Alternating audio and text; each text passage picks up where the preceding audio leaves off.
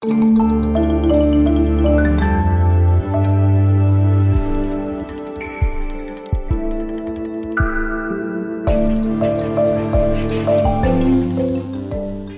war das im Osten? Ein Podcast von Zeit Online über das Leben in der DDR und danach.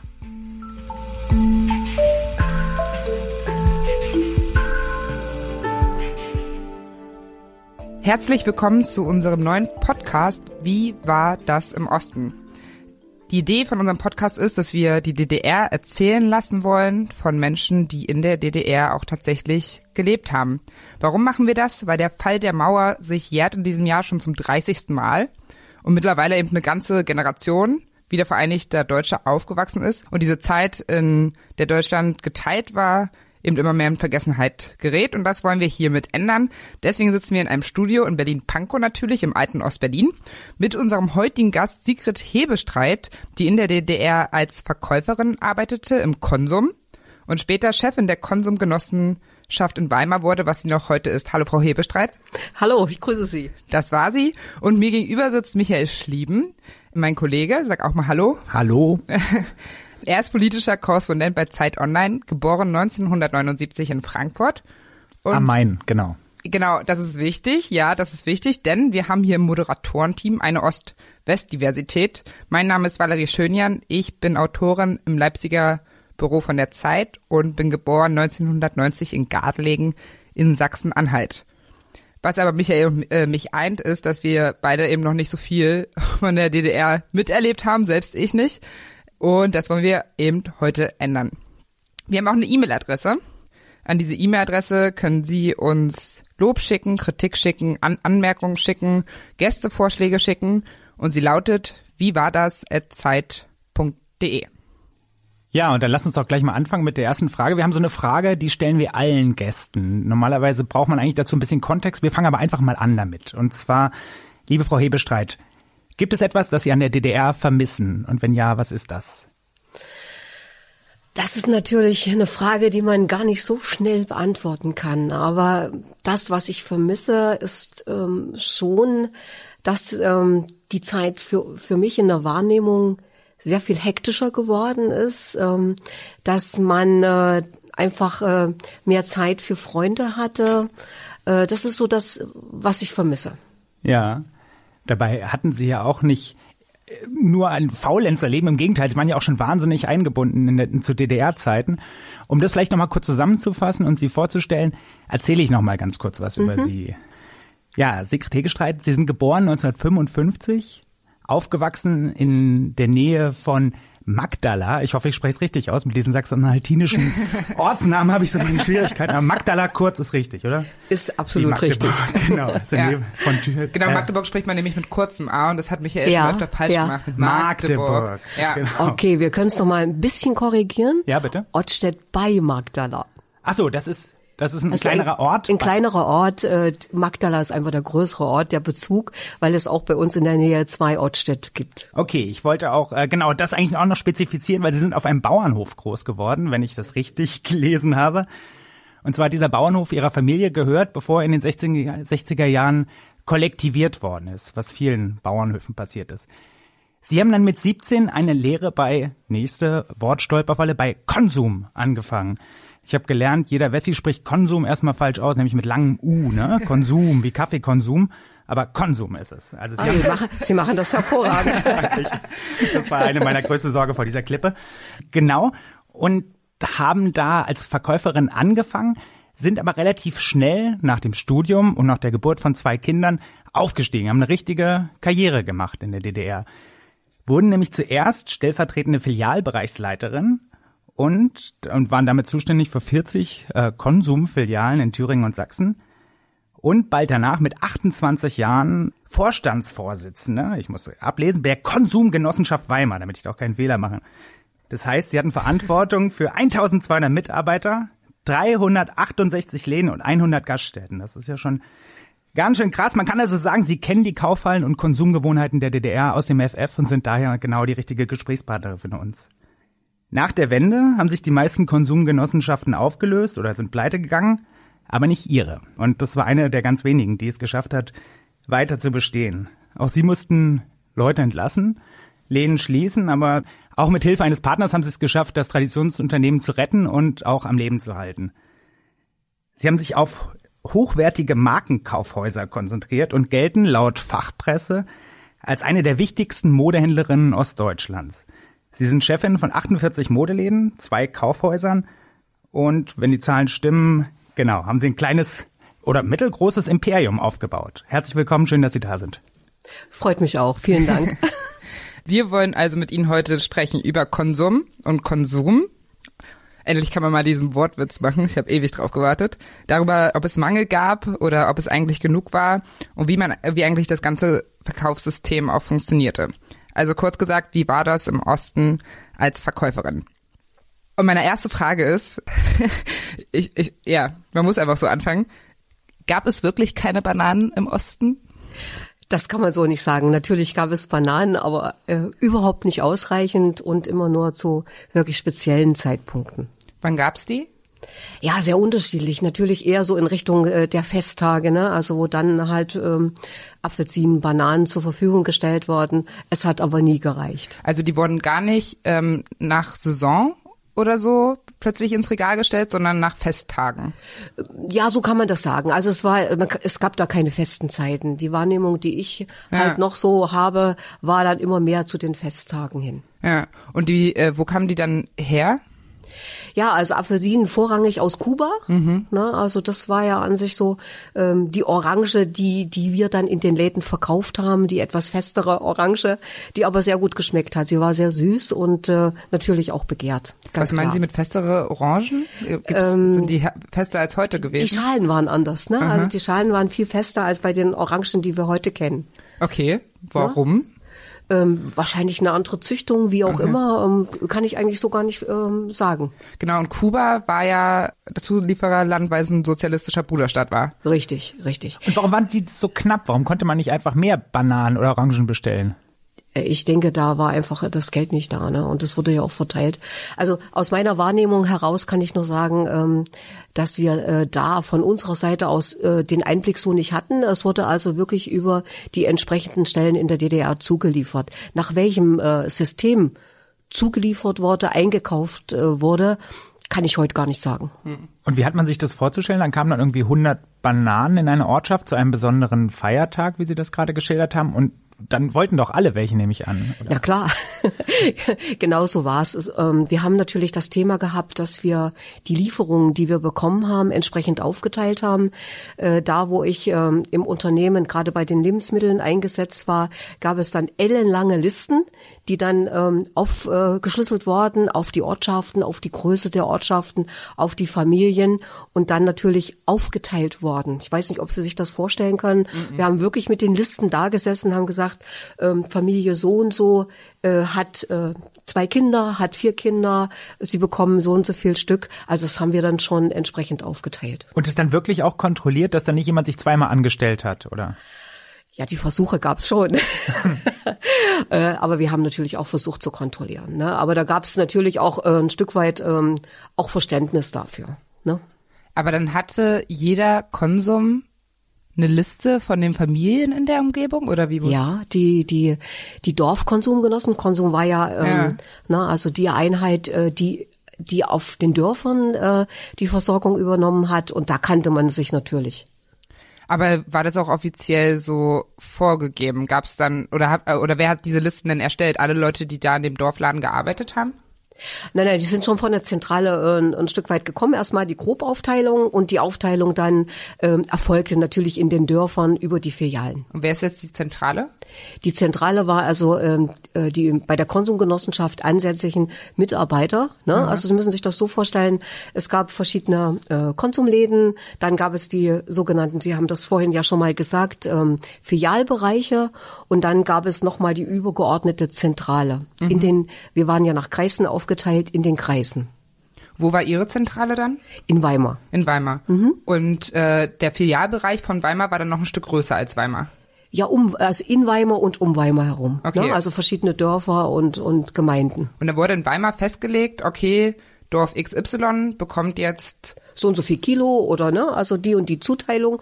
Und ähm, in den in den Dorffilialen wurde dann entsprechend auf die Familien aufgeteilt. Okay, und in den Dorffilialen war das dann aber einfach so, dass da eben äh, die Verkäuferinnen standen und überlegt haben, welche Familie gibt es denn und wie groß sind die? Also das Genau, war jetzt nicht genau. äh, erfasst, sondern es war eher so, also dass sich alle Familien irgendwie melden mussten und sagen mussten, ich habe so und so viele Kinder, sondern das war eher so ein, ähm, weil man sich eben kannte, konnte man diese Liste erstellen. Richtig, richtig. Also die, die Dörfer, das, wir hatten ja von 200 Einwohnern bis, bis 3000 äh, Einwohner, ne, verschiedene Gemeinden. Und das wurde dann schon von den Filialen gemacht. Was passiert, wenn eine Familie dann plötzlich mal zu einem anderen Konsum gegangen ist? Ja, also die, die waren ja da nicht bekannt, ne? Ach so, also, also, aber an sich sollte eine Familie immer zu einem Konsum gehen. Das war der Plan. richtig, Und wenn, richtig. Und was passierte dann, wenn plötzlich andere Leute plötzlich in der Kaufhalle standen und man die nicht kannte? Hat man denen dann nichts gegeben? Kann, konnte in der Regel schon passieren, ja. Ah, das ist ja spannend. Ja. Das wusste ich nicht. Das mit den Südfrüchten, das hat man ja schon häufiger gehört. Gab es denn noch mehr Waren, die total begehrt waren oder die es nur selten alle Quartal mal gegeben hat? Ja, grundsätzlich muss man natürlich sagen, also ähm, wir haben in der DDR, das war ja immer so ein Thema, ne? Also ähm, nicht gehungert. Wir, ha wir haben wirklich ausreichend zu essen gehabt. Diese speziellen Themen, äh, Bananen, Apfelsinen, ne? oder auch zu Weihnachten, die Backzutaten waren halt heiß begehrt. Das waren Dinge, die waren nicht immer verfügbar. Welche Backzutaten waren da nicht verfügbar? Ah, Zitronat war das so, ne? Und, und solche Dinge, die man insbesondere zur, zur Stollenbäckerei oder Weihnachtsbäckerei gebraucht hat. Mandeln, Nüsse und solche Dinge. Was waren denn die Lieblingsprodukte? Was hat denn, was gab's denn immer in den Konsumläden und was hat jeder gekauft? Ja, wir hatten natürlich wirklich ausreichend ähm, Brot, Brotwaren zur Verfügung. Ne? Wir hatten, äh, es, es gab kein, keine Engpässe bei Butter oder Milch und äh, verschiedenen ähm, Themen wie, wie Wurstsorten und so weiter. Ne? Einheimisches Gemüse, was wir selber angebaut haben. Ja. Um die Warenwelt der DDR noch ein bisschen vorzustellen. Was war denn zum Beispiel so die Lieblingssüßigkeit der Kinder? Was haben die sich gekauft? Ja, also das ist natürlich äh, vielschichtig gewesen, aber auch an ähm, Schokoladenerzeugnisse ähm, gab es äh, Produkte wie eine Milchschokolade, die also sehr, sehr begehrt war. Ne? Wie hieß die? Jetzt fragen Sie mich. Nicht Kinderschokolade. nein, nein, aber, aber es war schon, es war schon so ein Ja. ähnliches Produkt. Ne? Lieblingsalkoholgetränk? Ja, also das war in jedem Fall Bier, klar. Ne, da hatten wir immer das Thema, wie lange ist das Bier haltbar? Ne? Und ähm, da haben schon die Kunden sehr, sehr genau hingeguckt. Aber klar, für für die Männer das Bier ne? und äh, für die Frauen natürlich auch Limonade. Das war je nach Geschmack. Aber da war es nicht so, dass ähm, totale Engpässe in diesem Thema waren. Wie gesagt, beim Bier musste man schauen auf die Haltbarkeit. Das ist mir noch so in Erinnerung, dass da die Kunden schon immer mal die Flaschen umgedreht haben. Ne? Sind die noch in Ordnung oder flocken die schon oder wie auch immer? Äh, Wieso waren die so kurz vor knapp dann erst ins Regal geräumt worden? Oder warum? Nein, nein, so nein. Also es ging da natürlich auch, da bin ich jetzt nicht der Spezialist, um natürlich die Brauthemen ne, und wie lange ist das Bier jetzt äh, überhaupt haltbar. Aber es gab doch schon Sternburger, ne? Soweit ich weiß, ja. Sternburger Export ja, aus Leipzig. Richtig. Hm? Und Rotkäppchen. Und Rotkäppchen. Ja, das stimmt. Äh, das war natürlich eins auch der, der Lieblingsgetränke bei uns. Bester Sekt auch heute. Richtig. ja, ich erinnere mich auch noch an, an, einen, an einen, wenn wir also jetzt bei den Spirituosen sind, an, ähm, an die Weine, ne? Also ähm, da gab's ja verschiedene äh, Dinge wie Cabernet oder ähm, Stierblut, ne? Also solche Themen, die waren heiß begehrt und ähm, ja auch ähm, nicht immer so verfügbar, wie wir das wollten. Was war bei den, wir sind ja gerade bei den Bestsellern, so bei den Haushaltswaren zum Beispiel. Was hat jede Hausfrau oder jeder Hausmann gekauft? Ja, schon das Adda. Ada. Was? genau. Ada, habe ich schon mal gehört, aber Sie müssen es ganz kurz erklären für, für Valerie. Und auch ist natürlich eine Scheuer, äh, ein Scheuerpulver gewesen. Ähm, klar, fit, ne? Also all die Themen, äh, die es ja auch Gott sei Dank heute äh, geschafft haben und heute noch am Markt erhältlich sind. Also Fit ist was Ja. Ostdeutsches und Atta Ja. Gibt Atta auch, also von Gibt's Atta? Kann, Klar. ich, kann ich auch, ja, ja. Okay, habe ich schon nicht benutzt, aber merke ich mir, schreibe ich mir auf. Ja. Naja, man merkt aber schon, äh, dass so bestimmte äh, Themen nach 30 Jahren manchmal auch gar nicht mehr so verfügbar sind im Kopf, ne? Und dann sich immer wieder auch erstmal erinnern muss, was es da so war, ne? Ja, Ja, von Dingen hat man halt gar nicht so auf dem Schirm, was jetzt irgendwie Ostdeutsch und was Westdeutsch Ja. war. Also zum Beispiel Fit höre ich gerade zum ersten Mal, dass das irgendwie was aus der DDR dann Ja, ja, ist. kenne ich auch. Hm. Ja. Und wie ist das mit, das Gegenteil von den Bestsellern sind ja die, die Ladenhüter. Gab es auch Sachen, auf denen Sie sitzen geblieben sind, die kein DDR-Bürger kaufen wollte, obwohl sie treu und lange in den Regalen lagen? Äh, kann ich so nicht sagen. Also, dass, dass es da spezielle Ladenhüter gab. Äh, klar haben wir dann auch ein bisschen gesteuert, wenn wir gemerkt haben, bestimmte Produkte sind nicht so gegangen. Aber nein, da war die Auswahl ja nicht so riesig, wie man das heute kennt. Ne? Und äh, da gab es jetzt nicht spezielle Ladenhüter. Es gibt Produkte, die eben halt weniger gekauft worden sind. Aber dass da was liegen blieb, kann ich nicht sagen. Und wie haben Sie das gesteuert? Weil Sie gerade sagten, dass Sie genau Sachen, die sich nicht so gut verkauft haben, danach geholfen haben? Ja, wir, wir konnten natürlich die Waren, die wir in den Geschäften gebraucht haben, auch entsprechend bestellen. Ne? Es gab ja diesen äh, Großhandel äh, für Lebensmittel, äh, WTB, waren des täglichen Bedarfs. Dort konnten also die Filialen entsprechend ihres Bedarfes, was sie verkaufen, natürlich bestellen.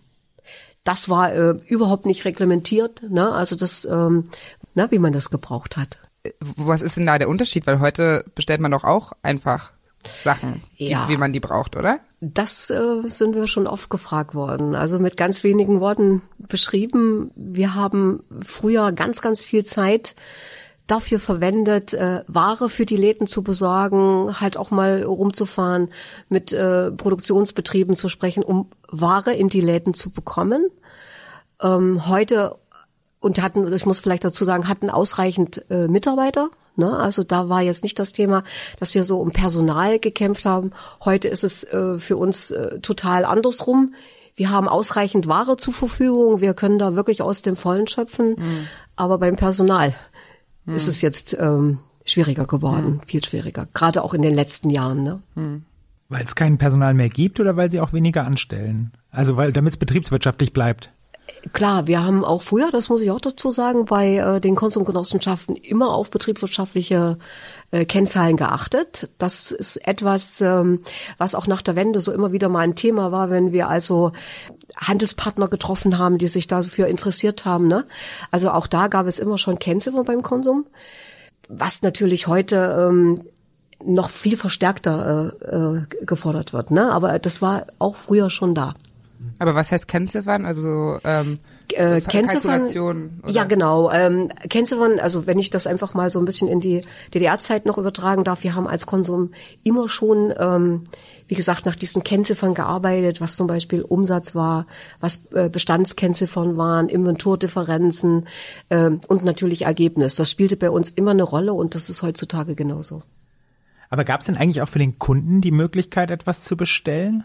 Dass man sich irgendwie, wenn man ein bestimmtes Produkt oder eine bestimmte technische Applikation oder sowas haben wollte, dass man das im Katalog, wie man das heute kennt, bestellen kann oder bei Ihnen an der Ladentheke liefern, sich liefern lässt?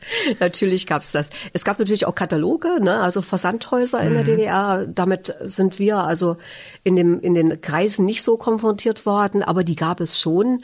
Und klar, ähm, in den Filialen wie zum Beispiel Hartware oder Weißware, also alles was so Tiefkühlschränke war und sowas, äh, das konnte man bestellen Stellen. Da gab es natürlich auch lange Wartelisten. Ah, ich wollte gerade sagen, genau, man musste auch lange warten und das ist schon nicht vergleichbar wie heute, dass man bei Nein. Online irgendwas anklickt und dann hat man es am nächsten Tag. Ne? Nee, nee, das, äh, das kann man überhaupt nicht vergleichen.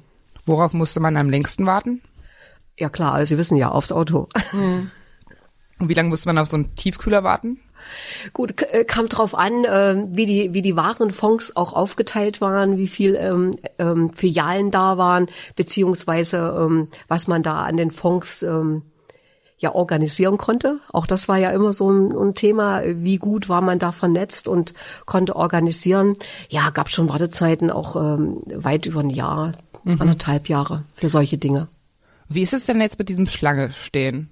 Also wofür musste man denn jetzt Schlange stehen? Doch nicht, wenn man normal ins Konsum kam, oder? Sicher nicht vor Butter, Brot, Zucker und so weiter, ne? Aber natürlich für äh, bes besondere Dinge. Also ich kann mich zum Beispiel bei äh, Textilien erinnern. Sie haben ja vorhin netterweise so ähm, äh, meinen Lebenslauf aufgezählt. Ich war dann ja auch äh, einige Zeit im Textil und Schuhen beschäftigt. Da gab es natürlich äh, Dinge, wenn da spezielle Importe reingekommen sind, äh, dass dann schon lange Schlangen standen. Besondere T-Shirts als Beispiel, Handtücher, China-Handtücher, kann ich mich erinnern, war ein, ein heiß begehrtes Produkt, da gab es schon Schlangen. Handtücher aus China, oder was sind China? Ja, China-Handtücher. Die waren besonders gut und flauschig. Ja, die, äh, die waren flauschig, die, die hatten ein schönes Design, also die waren heiß begehrt bei uns. Aber das heißt, es gab dann äh, quasi verschiedene Läden für verschiedene Dinge. Richtig, ja. Äh, also gab es dann einmal den Konsum, äh, wo es die Lebensmittel gab. Und da, Richtig. da gab es dann nicht so eine Schlangen. Ja, ich sage es mal, äh, wenn es natürlich dann äh, die begehrten ähm, Dinge gab, was ich vorhin gerade geschildert habe, dann gab es auch Schlangen. Wenn die Bananen kamen, Also waren Zum die Beispiel. Ba- waren die Bananen jetzt wirklich das heiß begehrteste oder war es was anderes? Ja, also man kann schon sagen, die Banane war schon ein heiß begehrtes Produkt, ne? aber genauso die Apfelsinen. Ähm, ganz einfach deswegen, weil wir die nicht ständig zur Verfügung hatten. Und wie hat sich das dann rumgesprochen, dass es Bananen gibt? Wurde das eine Woche vorher schon angekündigt? Nächste Woche ist es soweit? Nein, da- das war schon ein Phänomen. Also ähm, man hat sich gegenseitig informiert Ja? und dann haben sich halt die Schlangen gebildet. ja? Ja, ja. Also so, so Mund, wie, wie sagt man? Mund-zu-Mund-Propaganda. Mund um Mund, genau so ist es. Was sind denn sozialistische Wartegemeinschaften? Das habe ich in dem Zusammenhang jetzt in der Vorbereitung auch gelesen, dass es sowas gab. Ja, das waren äh, die Schlangen, die Sie gerade angesprochen haben, die wir dann so bezeichnet haben. Ach, ein anderes Das Wort war- für Schlange. Genau, anderes Wort für Schlange. Aber da, da steckt auch drin, dass man da ganz auch solidarisch war und zusammen stundenlang ausgeharrt hat vor irgendwelchen Richtig, Läden. richtig. Also das muss man sagen, das ist auch manchmal ähm, heute noch so, wenn ähm, wir machen aktuell ähm, sehr begehrte Kundenabende, wo in unser großes, äh, in unsere großen Kaufhäuser schon mal weit über 1000 Kunden kommen und man kann die ja nicht gar nicht so schnell reinlassen. Ja. Und ähm, von den älteren Herrschaften wird dann immer schon mal äh, gewitzelt, ne? Also sozialistische Wartegemeinschaften sind wieder da. Wie lange stand man denn dann in so einer Gemeinschaft? Das ist sehr unterschiedlich. Also äh, das ging mal etwas schneller, aber es ging auch mal etwas länger. Ich kann mich entsinnen, ich selbst, ähm, wir haben gebaut zu Hause und ähm, waren natürlich also interessiert an Fliesen und die Dingen Baumaterial, ne? Und ähm, ja, hochschwanger. Ich habe mich dann schon so äh, so gegen ähm, drei Uhr in der Nacht angestellt, um halt dann pünktlich um neun ja von den begehrten Fliesen was abzubekommen. Wahnsinn. Fliesen, also so Badfliesen. Badfliesen, genau, Okay. genau. Aber das wusste man dann da, ich, äh, dass es da Fliesen gibt. Genau, also man hatte die Vermutung, dass da was kam. Ne? Man kannte sich untereinander und ähm, ja, dann hat man sich angestellt und manchmal gab es auch die Dinge, dass sich äh, Menschen angestellt hatten und erstmal nicht wussten, was es gab. Ja, genau das habe ich mich auch schon mal gehört. Wie ist das dann? Sieht man, da ist eine Schlange und dann stellt man sich zur Sicherheit mal an? Oder das, hat man Das gab's schon mal ab und zu. Und äh, oder man hat so Gerüchte gehört. Morgen könnte was kommen. Das Beides, ist. beides, ne? Ja. Es gab den Fall und es gab den Fall. Aber das sind so ein bisschen auch äh, die lustigen Geschichten, Ja, genau, so gerade halt im alles so Nachhinein. witzig, ne? ne? Also, aber Ja, war das auch war ja- viel Ernst dabei. Genau, ne? ich wollte Also- gerade sagen, das ist ja nicht nur witzig, man liest auch häufig, wenn man sich mit den Biografien aus der DDR beschäftigt, dass der Mangel auch zum alltäglichen Leben dazugehört hat. Ne? Mangel als Normalzustand, dass man Strategien gelernt hat, wie man den Mangel verwalten konnte, also auch aus Kundenseite. Dass es mal zeitweise kein, kein Salz gab, keine Streichhölzer, auch keine Butter oder solche Geschichten. Wie haben Sie denn als Verkäuferin das in Erinnerung? Also Sie standen ja quasi auf der anderen Seite der Ladentheke. Ja. Haben Sie das auch so als prägnante Erinnerung von der DDR äh, im Kopf, dass es eben, dass der Mangel so zentral war? Ja, also es gab natürlich, wie Sie es äh, schon richtig geschildert haben, immer mal äh, zeitweise da ein Mangel, da ein Mangel. Ähm, das war für uns als Verkäufer nicht leicht. Das muss ich wirklich sagen, auch äh, zu erklären, auch späterhin. Ähm, wir waren da immer so ein bisschen, so haben wir das empfunden, als Buhmann der Nation. Und äh, gerade als so später dann auch in Leitungs, äh, als ich in Leitungsposition war, wurden wir ja dann auch wirklich mal bewusst in diese Einwohnerversammlungen geschickt und äh, haben natürlich auch die Kritik der Bevölkerung da in voller Breitseite abbekommen. Mhm. Und wie- hatten Sie da Kommunikationsstrategien? Wie sind Sie mit den unzufriedenen Leuten umgegangen? Ich sage jetzt mal, die Kommunikationsstrategien sind nicht anders wie heute. Erstmal zuhören, versuchen ähm, zu helfen, was nicht immer möglich war, ähm, und, und zu erklären. Wobei das äh, je nach Temperament derjenigen, die man dann vor sich sitzen hatte, halt auch schon mal heiß herging. Ne? Weil erklären Sie mal Mangel und wann das nächste kommt. Ne? Also das ist schon nicht ganz so einfach. Waren Sie die Politiker von heute? Mussten Sie herhalten äh, für die Wut, weil man gegen die Politiker nicht sagen durfte? Ja, ich glaube, äh, das, ähm, das kann man gar nicht so mit heute vergleichen. Also, weil äh, viele, viele Leute wussten natürlich auch, dass, äh, dass wir als Verkäuferinnen oder als äh, Führungskräfte nicht für alle Themen verantwortlich sind. Mhm. Ne? Aber die, äh, der Ärger, dass bestimmte Dinge nicht da waren, hat sich halt da entladen und man gerade in dem Bereich als Verkäuferin oder Filialleiterin gab das, war das schon so, ähm, soll ich sagen, schon, dass das auch etwas Verständnis da war. Ne? Mhm. Also mal mehr, mal weniger. Sie wurden schon auch offen beschimpft, haben Sie gerade geschildert? Oder wie, wie, wie unzufrieden waren denn die Leute und wie deutlich haben Sie das auch aus, ausgedrückt? Wie soll ich das erklären? Natürlich, indem sie äh, die Themen sehr genau formuliert haben und auch ihren Ärger darüber, dass bestimmte Produkte nicht da waren. Ne? Also das ist schon äh, sehr offen angesprochen worden und äh, man konnte wirklich nur versuchen zu erklären und ähm, halt äh, Möglichkeiten aufzuzeigen, ähm, hier bestimmte Dinge, ähm, sagen wir mal, in die Reihe zu bekommen. Aber das war nicht einfach. Das hat uns auch ähm, gerade die Leute, die ähm, öfter in diesen Bereichen unterwegs waren, schon sehr belastet. Ja. Gab es da auch Möglichkeiten gegenzusteuern, dass man knappe Produkte gehortet hat und sie dann an spezielle Kunden ausgegeben hat oder dass man quasi nicht so ausgeliefert war über den Warenzustrom, der da von irgendeinem Gremium Sie meinen, wer am lautesten geschrien hat?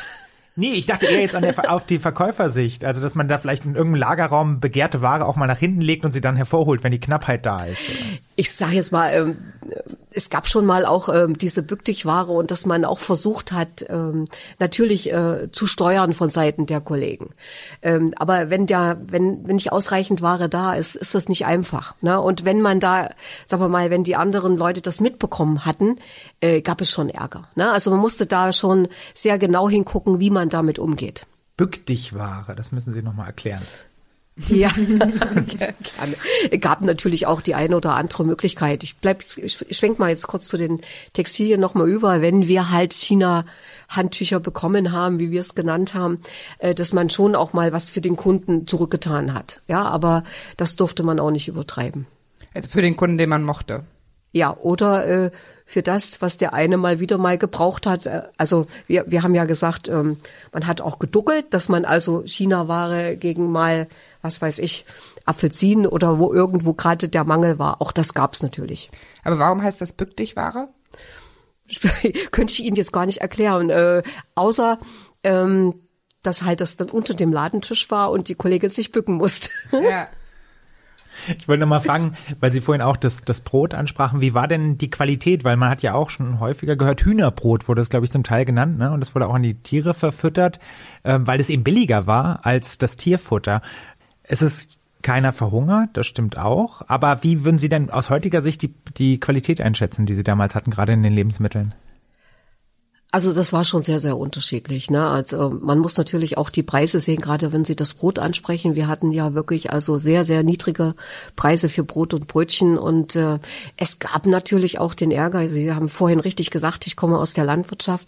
Ich weiß also, wie viel Arbeit es macht, ähm, Getreide äh, zu sehen, ähm, dann auch zu ernten und weiter zu verarbeiten, dass dann der Ärger bei den Bauern auch schon war, wenn das Brot dann ähm, weggeschmissen wurde und verfüttert wurde.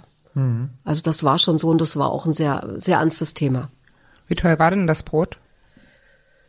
Ja, also puh, jetzt fragen Sie mich 30 Jahre her. Sie haben es recherchiert wahrscheinlich, oder?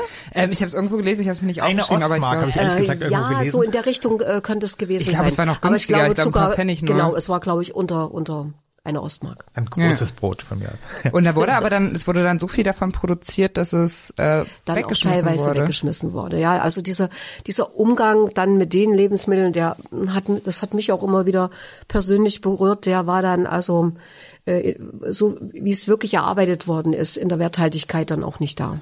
Mhm. Ne, wie man damit umgegangen ist. Mhm. Also es war eher so, es gab halt einen Plan, so und so viel muss produziert werden, so viel wird richtig. Und ähm, übrigens wird weg. Das wurde auch natürlich, glaube ich, äh, unter Be Bevölkerung sehr stark äh, diskutiert, insbesondere im, im ländlichen Raum, dass man halt schon auch seinen Unmut darüber geäußert hat. Also muss man denn so viel produzieren, dass man es dann wegschmeißt? Mhm. Oder gerade so in den letzten in den letzten Jahren kann ich mich erinnern, dass es diskutiert worden ist, auch den Brotpreis ähm, anzuheben, um den Umgang halt mit diesen Waren also auch ähm, wieder mal in den Mittelpunkt zu rücken. Aber es wurde doch schon auch zum Teil halb schlechtes Brot am Ende noch verkauft, damit man eben nicht so viel wegschmeißt. Das war ja dann eine Gegenstrategie. Gab es denn da schon sowas wie auch Qualitätskontrolle oder so? Ähm, ja, das gab es schon. Also da kann ich mich auch erinnern. Wir hatten also zum Beispiel auch ähm, extrem äh, scharfe Hygienevorschriften äh, in dem Bereich. Qualitätskontrolle direkt bei uns in den Läden nicht, dann wahrscheinlich eher in den Produktionsbetrieben. Ja, hm. aber haben Sie auch auch zum Teil halt ver vergammeltes Brot verkauft? Nicht nicht Sie, aber ich meine die Koops insgesamt. Also hat das zum Geschäftsmodell irgendwie auch dazugehört? Also das das könnte ich so nicht bestätigen. Also mhm. ähm, in unseren Lebensmittelläden, äh, bei denen ich tätig war, ist das wirklich, also kann ich mich nicht erinnern. Okay, gut. Ich wollte dir jetzt auch.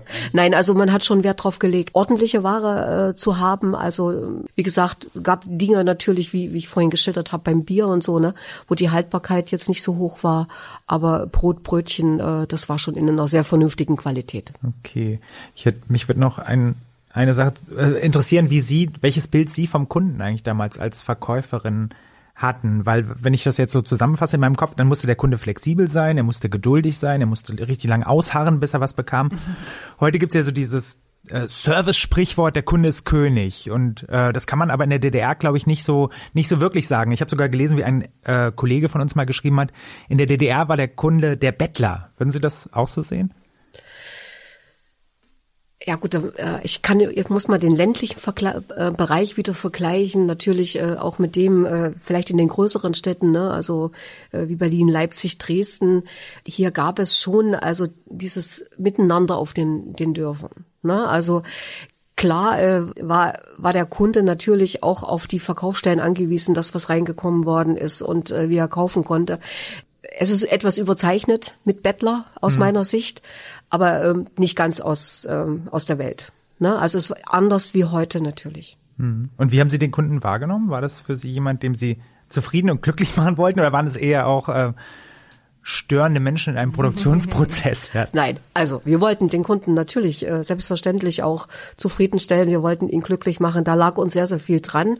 Und ähm, auch hier wieder, äh, man kannte sich, äh, man, man ähm, äh, hat sich geschätzt. Das war schon wichtig, dass der Kunde zufrieden war. Und auch wir, ich habe vorhin mal gesagt, wir hatten Kennziffern zu erfüllen. Und nur wenn man den Kunden einigermaßen zufriedenstellen konnte mit den Möglichkeiten, die wir hatten, konnten wir natürlich auch Umsätze machen. Ne? Und äh, das war schon heiß umkämpft, die Umsatzzielstellung zu erfüllen. Hm.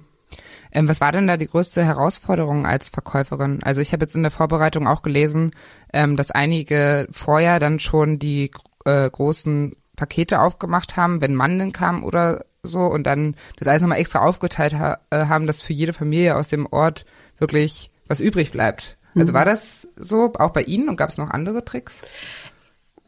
Die größten Herausforderungen waren natürlich äh, erstmal den ganzen Tagesablauf zu bewältigen. Wir müssen sich einfach so vorstellen, wir hatten ja bei Weitem äh, nicht die Hilfsmittel und Möglichkeiten, die es heute gibt. Ne? Also ob ich einen Elektrohubwagen habe oder diese Dinge. Ne? In den Flächen mussten die Waren verräumt werden. Das war äh, teilweise auch eine sehr, sehr schwere Arbeit. Und wir waren ja hauptsächlich äh, ein Unternehmen, was Frauen beschäftigt hat. Mhm. Ähm, das musste erstmal alles gestemmt werden, in die, in die Regale eingeräumt werden und so. Da ging viel Zeit, viel Arbeitskraft drauf. Äh, klar gab es dann immer wieder ähm, diese Dinge, was Sie gerade schildern, dass natürlich diese begehrten Waren gekommen ist, äh, die man natürlich dann entsprechend auch ähm, vorbereitet hat, das heißt in Tüten verpackt hat. Es halt diese Spitztüten noch, äh, ich weiß nicht, ob sich da jemand dran erinnern kann, wo dann also so 125 Gramm äh, Mandeln abgepackt mhm. worden sind und dann gab es halt, äh, wie gesagt, die Aufteilung auf die Familien. Was waren denn noch äh, so an Weihnachten? Also Mandeln waren ja wahrscheinlich Weihnachten. Mandeln, so Zitronat, Ding. Nüsse, das waren so, also alle so diese Backzutaten, ne? Äh, heutzutage regt sich ja alle immer darüber auf, dass ab August ungefähr, also bald schon wieder, die Weihnachtsmänner äh, in den Regalen stehen. War das damals auch so? Nein. das war schon sehr zeitnah an den ja. Festen dran bei uns. Also gab es Schoko-Weihnachtsmänner? Ja, natürlich. Also wir hatten äh, Osterhasen, wir hatten Schoko-Weihnachtsmänner, das gab's bei uns auch. Aber eben halt nicht in diesen Mengen, äh, wie man es ähm, heute vergleichbar hat und, oder in diesem Überfluss. Mhm. Ne, das war schon ähm, ja etwas mehr dosiert. Und weil Sie gerade Überfluss sagen, also wir haben jetzt sehr viel über Mangel gesprochen. Ähm, war, haben Sie auch, wenn Sie jetzt manchmal das mit dem Überfluss vergleichen, den wir so haben, auch das Gefühl, dass es vielleicht auch einfach manchmal genug war? Ähm, genug, meinen Sie genug zu... Äh ja, also war es wirklich Mangel oder war es auch einfach äh, zum Teil von allem so ein bisschen genug, ja. einfach ausreichend? Ja, bestimmt, bestimmte Dinge, ja. Und äh, sagen wir mal, äh, man kann natürlich das immer wieder auch auf den Mangel reduzieren in, in, in den Gesprächen. Ähm, aber man muss es sehen, es war zeitweise punktuell. Man muss es auch sehr, sehr klar trennen zwischen, wie wir damals gesagt haben, den Grundnahrungsmitteln mhm. und den ähm, ja, äh, Themen wie zum Beispiel halt ähm, Apfelsine, Banane und so weiter. Mhm. Was hat der Mangel das, mit den Menschen gemacht? Also hat er die vielleicht auch zufriedener gemacht? So hatte ich auch gerade so ein bisschen deine Frage verstanden, dass es ja vielleicht auch ganz okay ist, wenn man nicht ständig nach irgendwelchen weiten Früchten streben muss. Ähm, oder hat das, Sie haben vorhin auch schon den Frust geschildert, aber genau, das, da knabber ich auch gerade gedanklich dran, welche, wie hat eigentlich eine Gesellschaft im Mangel, wenn wir es mal so nennen, sich so ausgeprägt? Also wie, wie war das? Was wir sehr oft diskutieren, wenn wir auch mal zusammensitzen und über die Zeiten sprechen oder ältere Zeiten. Ähm, es kommt immer wieder von ganz, ganz vielen Menschen, dass man sich mehr freuen konnte über bestimmte Dinge, also dass da einfach diese Freude, jetzt was erjagt zu haben oder was bekommen zu haben, ähm, dass die einfach äh, größer war als heute. Weil es so selten war oder weil man dann das irgendwie sich auch darüber gefreut hat, dass man durchaus, was erreicht hat. Durchaus, ja? durchaus, ja. genau, mhm. ja. Worüber haben Sie sich so richtig gefreut? über welche Produkte? Persönlich oder betrieblich? Nee, über, über welche Produkte meine ich? Was war so wirklich begehrte, seltene Ware? Ja, das waren äh, schon natürlich auch gerade für die Kinder, ne? Also ähm, äh, die Südfrüchte, ähm, natürlich auch, dass man äh, zu Weihnachten backen konnte. Wir haben ja selber Stollen gebacken noch und äh, Weihnachtsgebäck, das war ja immer so ein so ein Riesenthema, was Spaß gemacht hat mit den Kindern, dass man da auch was Besonderes auf den Tisch äh, bringen konnte. Hm. Wie haben Sie Ihrem Mann eine Freude gemacht? Mit Zeit. okay.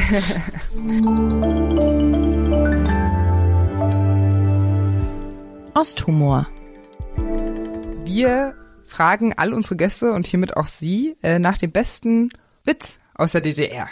Wissen Sie da spontan ein? Oh Gott, Witze ist jetzt so nicht mein Thema, aber so allein kann ich mich noch ähm, entsinnen. Ähm, das war natürlich ähm, Parteitag, ne? Und äh, ein Marsch des Präsidiums so in etwa, ne?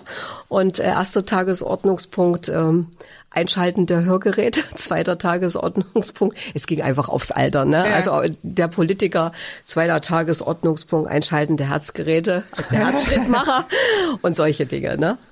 Daran kann ich mich erinnern, dass das natürlich ähm, schon ähm, immer wieder mal belächelt wurde. Ja. Unser Kollege Christoph Diekmann hat uns auch einen Witz erzählt, der mit Einkaufen zu tun hat, deswegen spielt, äh, spuckt er mir gerade im Kopf rum. Soll ich ihn Ihnen kurz ja, erzählen? Ja, klar, erzählen Sie ruhig. Da steht ein Mann vor der Kaufhalle mit leeren Taschen und da kommt sein Kumpel zu ihm und sagt, na, gehst du einkaufen oder warst du schon? Ist auch nicht schlecht, oder? Ja, nee, gut. Okay, aber kommen wir doch nochmal zu, zu Ihnen, zu, zu Ihrer Biografie vielleicht noch ein bisschen mehr. Sie sind ja eigentlich eine Bauerntochter, wir haben das vorhin beschrieben. Wie kamen Sie dann dazu, Verkäuferin zu werden und auch noch so eine erfolgreiche? Hm. Ja, das ist, glaube ich, ganz schnell erzählt. Mein, mein Berufswunsch war, ich möchte oder wollte gerne Tierärztin werden. Und dazu gehörte halt, dass man Abitur ablegen äh, musste und dann entsprechend studieren. Und äh, da wir auf dem Bauernhof äh, ja doch sehr, sehr viel um die Ohren hatten und äh, mein Vati ähm, krank geworden ist. Er war dann also über zwei Jahre im Krankenhaus. Meine Mutti mit zwei kleinen Geschwistern alleine dastand und Bauernhof gemacht werden musste. Also die Arbeiten äh, gab es dann die Entscheidung in der Familie, so ähm, die Tochter muss jetzt gucken, dass sie eine Lehre anfängt, also nichts mit Abitur und einfach schauen, dass man ähm, natürlich neben dieser Entwicklung auch auf dem Bauernhof halt weiterkam. Und ähm, ich war spät dran, äh, habe mich dann beim Konsum beworben. Das war auch meine erste Bewerbung. Bin dann auch gleich zum Vorstellungsgespräch eingeladen worden und äh, hatte dann das Glück, die Noten waren ganz in Ordnung, dass ich noch äh, wirklich auf den letzten Drücker eine Stelle als Textilverkäuferin bekam, also als Lehrling. Äh, das war nicht so ganz selbstverständlich, weil da wurden nicht allzu viel eingestellt damals. Ich erinnere mich, waren es insgesamt äh, drei Lehrlinge die Textilverkäuferinnen gelernt haben in dem Bereich. Der Rest waren ungefähr so bei uns in der Genossenschaft so 30 äh, Lebensmittellehrlinge. Mhm.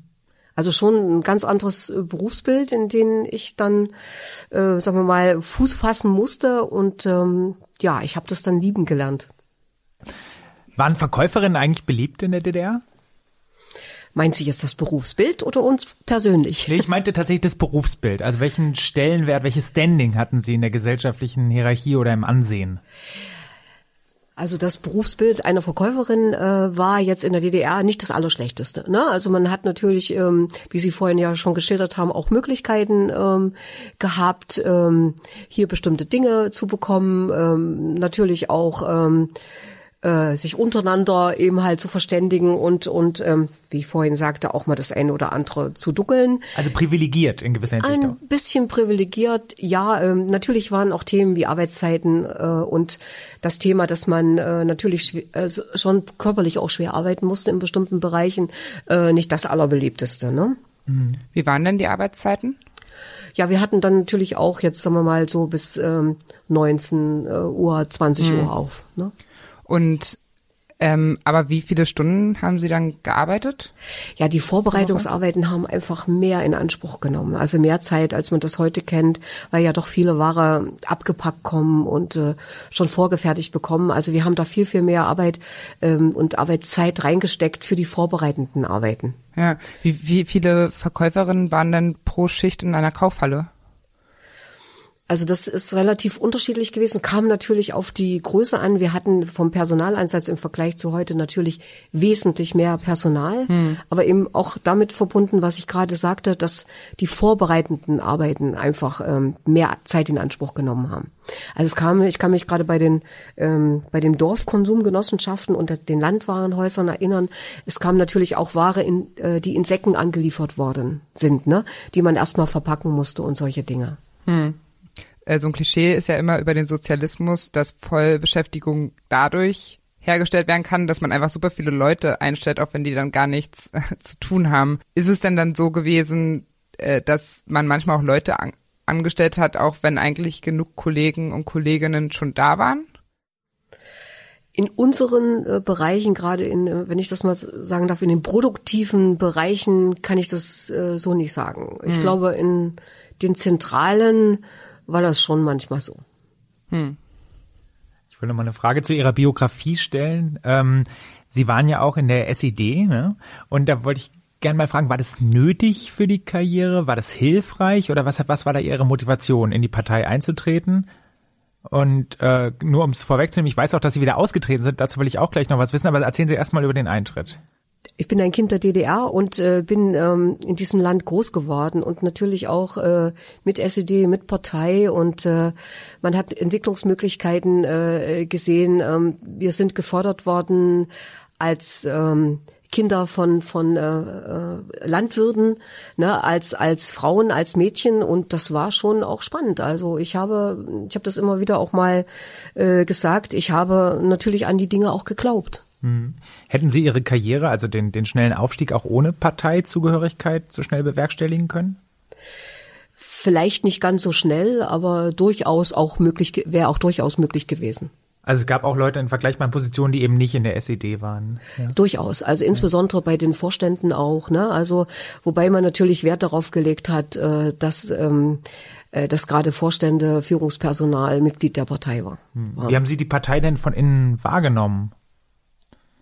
Von innen, wie meint sie das? Ja, also wenn Sie dann auf Parteiveranstaltungen gegangen sind oder Kontakt hatten mit irgendwelchen Menschen, die eben Verantwortung trugen für die Partei. Also war das, viele sagen ja, dass, dass, dass man das sehr indoktrinierend wahrnimmt, auch störend. Manche haben da auch ganz viele Freunde kennengelernt, aber wie war denn Ihre, Ihre, Ihr Gedanke, Ihr Eindruck an die SED?